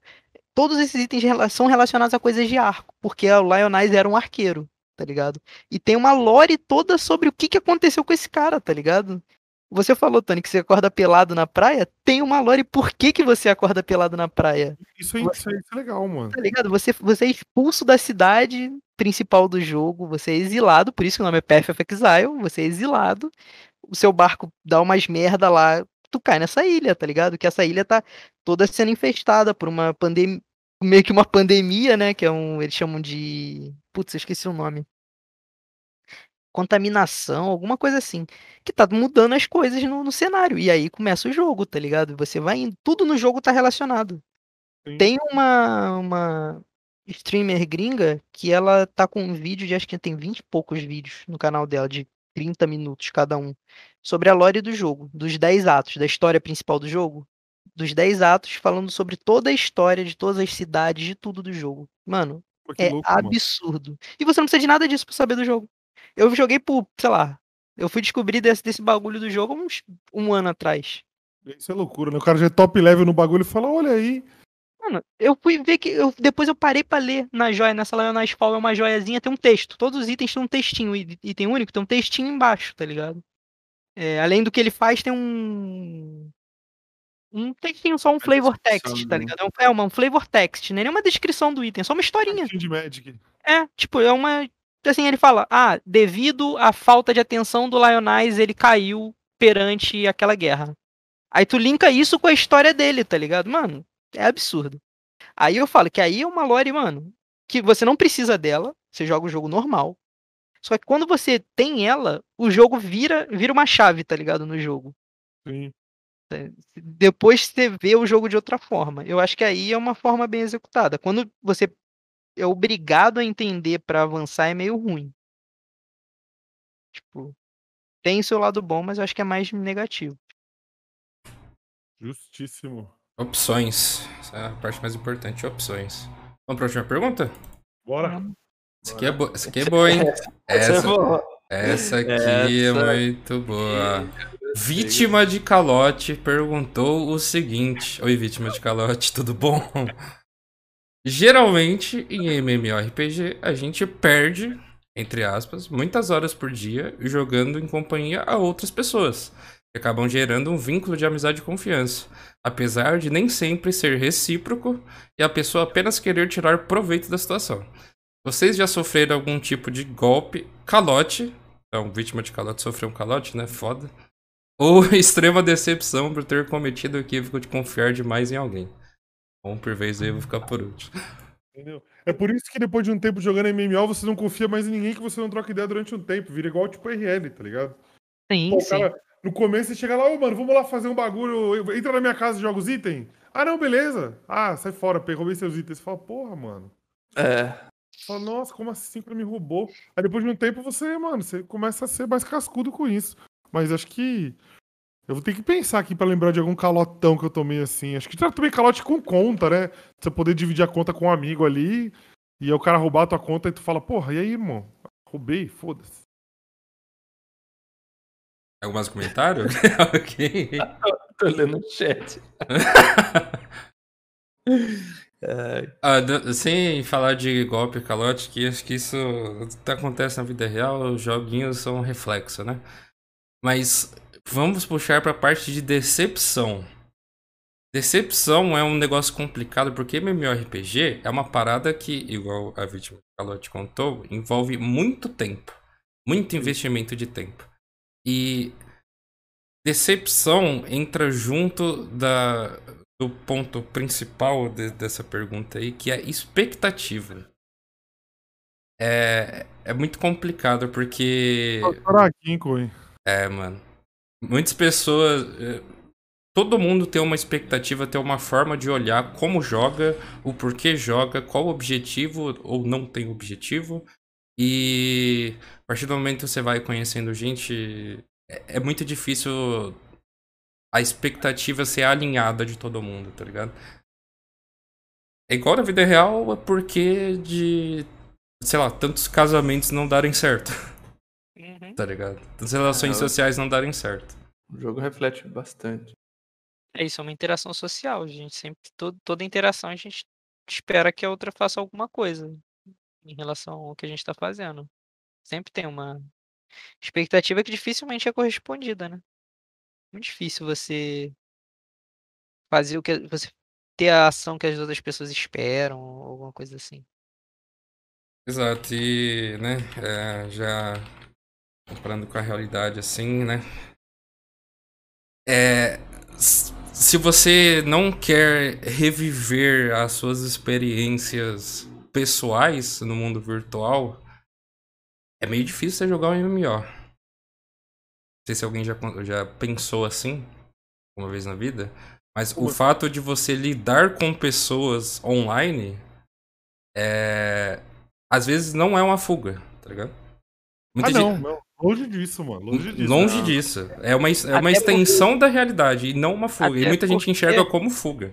O lance é que quanto mais você fica inserido num jogo, quanto mais funções você agrega num jogo, por exemplo, você tá jogando time, você é líder de uma guild, você participa de uma guild, ou você joga algum, alguma outra parada e você tem funções pra você fazer, e você tem interações pra fazer, você tem problemas pra resolver, você tem, tipo, que achar novos jogadores pra fazer determinados conteúdos. Então, cara, tipo, sempre Resolver gera. briga de gente do bagulho. Cara, e tem, e, tem, e tem a questão de, tipo, por exemplo, você. Investimento de tempo em relação das pessoas. Por exemplo, você pega uma pessoa e fala assim, mano, eu vou te ajudar, vou te ensinar. Você faz a parada, você ensina a pessoa a jogar, aí no final das contas a pessoa te dá as costas, entendeu? É uma forma de tomar um, entre aspas, calote. Sim, Você eu já passei por isso bastante. Você dedicar tempo pra uma pessoa e a pessoa te trair com alguma coisa, entendeu? A pessoa agir pelas suas costas, a mesma coisa que acontece na RL. A diferença é que, assim, quanto mais imerso dentro do jogo você tá, mais essas situações te machucam. Quanto menos imerso você tá, tipo, se você é um player casual, dificilmente você vai tomar um. Você vai ter uma decepção no jogo. Tipo, você não. Tipo, você dedica pouco tempo àquilo, aquilo. Agora, quando você dedica muito tempo, 10, 12 horas, é, ou trabalha com isso, cara, quando você toma uma pancada de, de uma pessoa que você tem como um amigo e a pessoa para de. de ou age o contrário disso, faz alguma coisa pra te prejudicar, cara, é, é como se o cara tivesse te traído na RL. Tipo, É. o cara tivesse tomado uma decisão. É, é, na RL de ter te falado mal de você ou, ou te prejudicou na RL. Então, assim, as- hoje em dia o mundo, do jeito que ele tá, a internet, cara, tipo, a internet é só uma extensão, não é mais uma máscara. Entendeu? Tem muitas pessoas que ainda usam ela como uma máscara pra poder ofender os outros e fazer outras coisas. Mas, tipo, quando a gente fala dentro de um jogo, Cara, você é aquela pessoa, você quer ter uma outra personalidade dentro do jogo? Tenha. Mas você vai ter que manter isso para as pessoas que te conhecem. Entendeu? Você quer ser o cara, o cara matador, o cara que quer atrapalhar todo mundo? Beleza, você desse cara. Mas, tipo, você vai arcar com as consequências de ser esse cara dentro do jogo. Tipo, as pessoas não vão gostar de você ou vão gostar. Entendeu? Então, tipo, você acaba vivenciando muito, muita coisa. Mas tudo isso depende de você. Não é porque você vai entrar no MMO que você vai ter isso, essa experiência negativa. Você vai ter que jogar bastante pra poder correr esse risco. O cara que joga uma hora, duas horas por dia, ele não sei, nunca vai sentir isso, tá Ah, ligado? eu não concordo com o que você tá falando, mas tudo bem. O quê? Você acha que o cara tem? Não, é a parte social. Você pode lidar com meia hora com gente na sua vida real. E você vai sentir de alguma forma, tá ligado? Ah, tudo bem, tudo bem. É, eu, eu penso assim, ó, a única dica que eu dou é a seguinte, se você enxerga, se você que tá no chat, eu escutando esse programa, você enxerga MMO como uma fuga de realidade, não é. Vai jogar single player. Tá ligado? MOBA, essas coisas assim, que você joga e joga uma partida e acabou. É, vai jogar a partida de LoL, tem a parte social, joga mutado, Joga mutado. desativa o chat, finge que é single player, tá ligado? Acabou. E a- a su- provavelmente a sua experiência como fuga de realidade vai ser infinitamente melhor. E tem MMORPGs que você não tem essa opção. Tibia é um deles. Tá? Se, se você quer o, se você enxerga o Tibia como uma fuga de realidade, você tá enxergando errado. Desculpa falar isso, mas tá enxergando errado. É, essa é a minha, minha dica. É meio, meio bad, né? Mas eu, eu passei muito por isso também. É, Você quer uma é fuga da foda. realidade? Assad, fala a verdade, tem que beber, né, mano? Exatamente. Beber, jogar um COD mutado, ouvindo música. Bebe, joga e bebe e com os amigos, bebe sozinho, você vai escapar, escapar da realidade, velho. Fica tranquilo. Tchau. É isso. Vai ter mais alguma pergunta? Não, fechamos então. É isso. Gente, foi um prazer enorme ter essa conversa com vocês. Foi lindo. Assad Real, muito obrigado pelos insights aí. Maravilhoso. Sigam os convidados, né? Olha a minha garrafinha de uísque lá na tela. Olha lá, olha lá. Olha, Coisa linda. tá, falta- tá faltando botar um anãozinho embaixo do banco. Rapaziada, sigam os convidados, por favor. Deixa que ele fala os anos também. Sigam nós do cast, né? No Spotify, manda pra mãe, pros amigos. Manda pra todo mundo. Links aí. o aí. Vamos lá, momento Faustão, hein, velho. Eita. Eita. Essa fera aí, Vou meu. imitar, vou imitar o Faustão aqui, ó.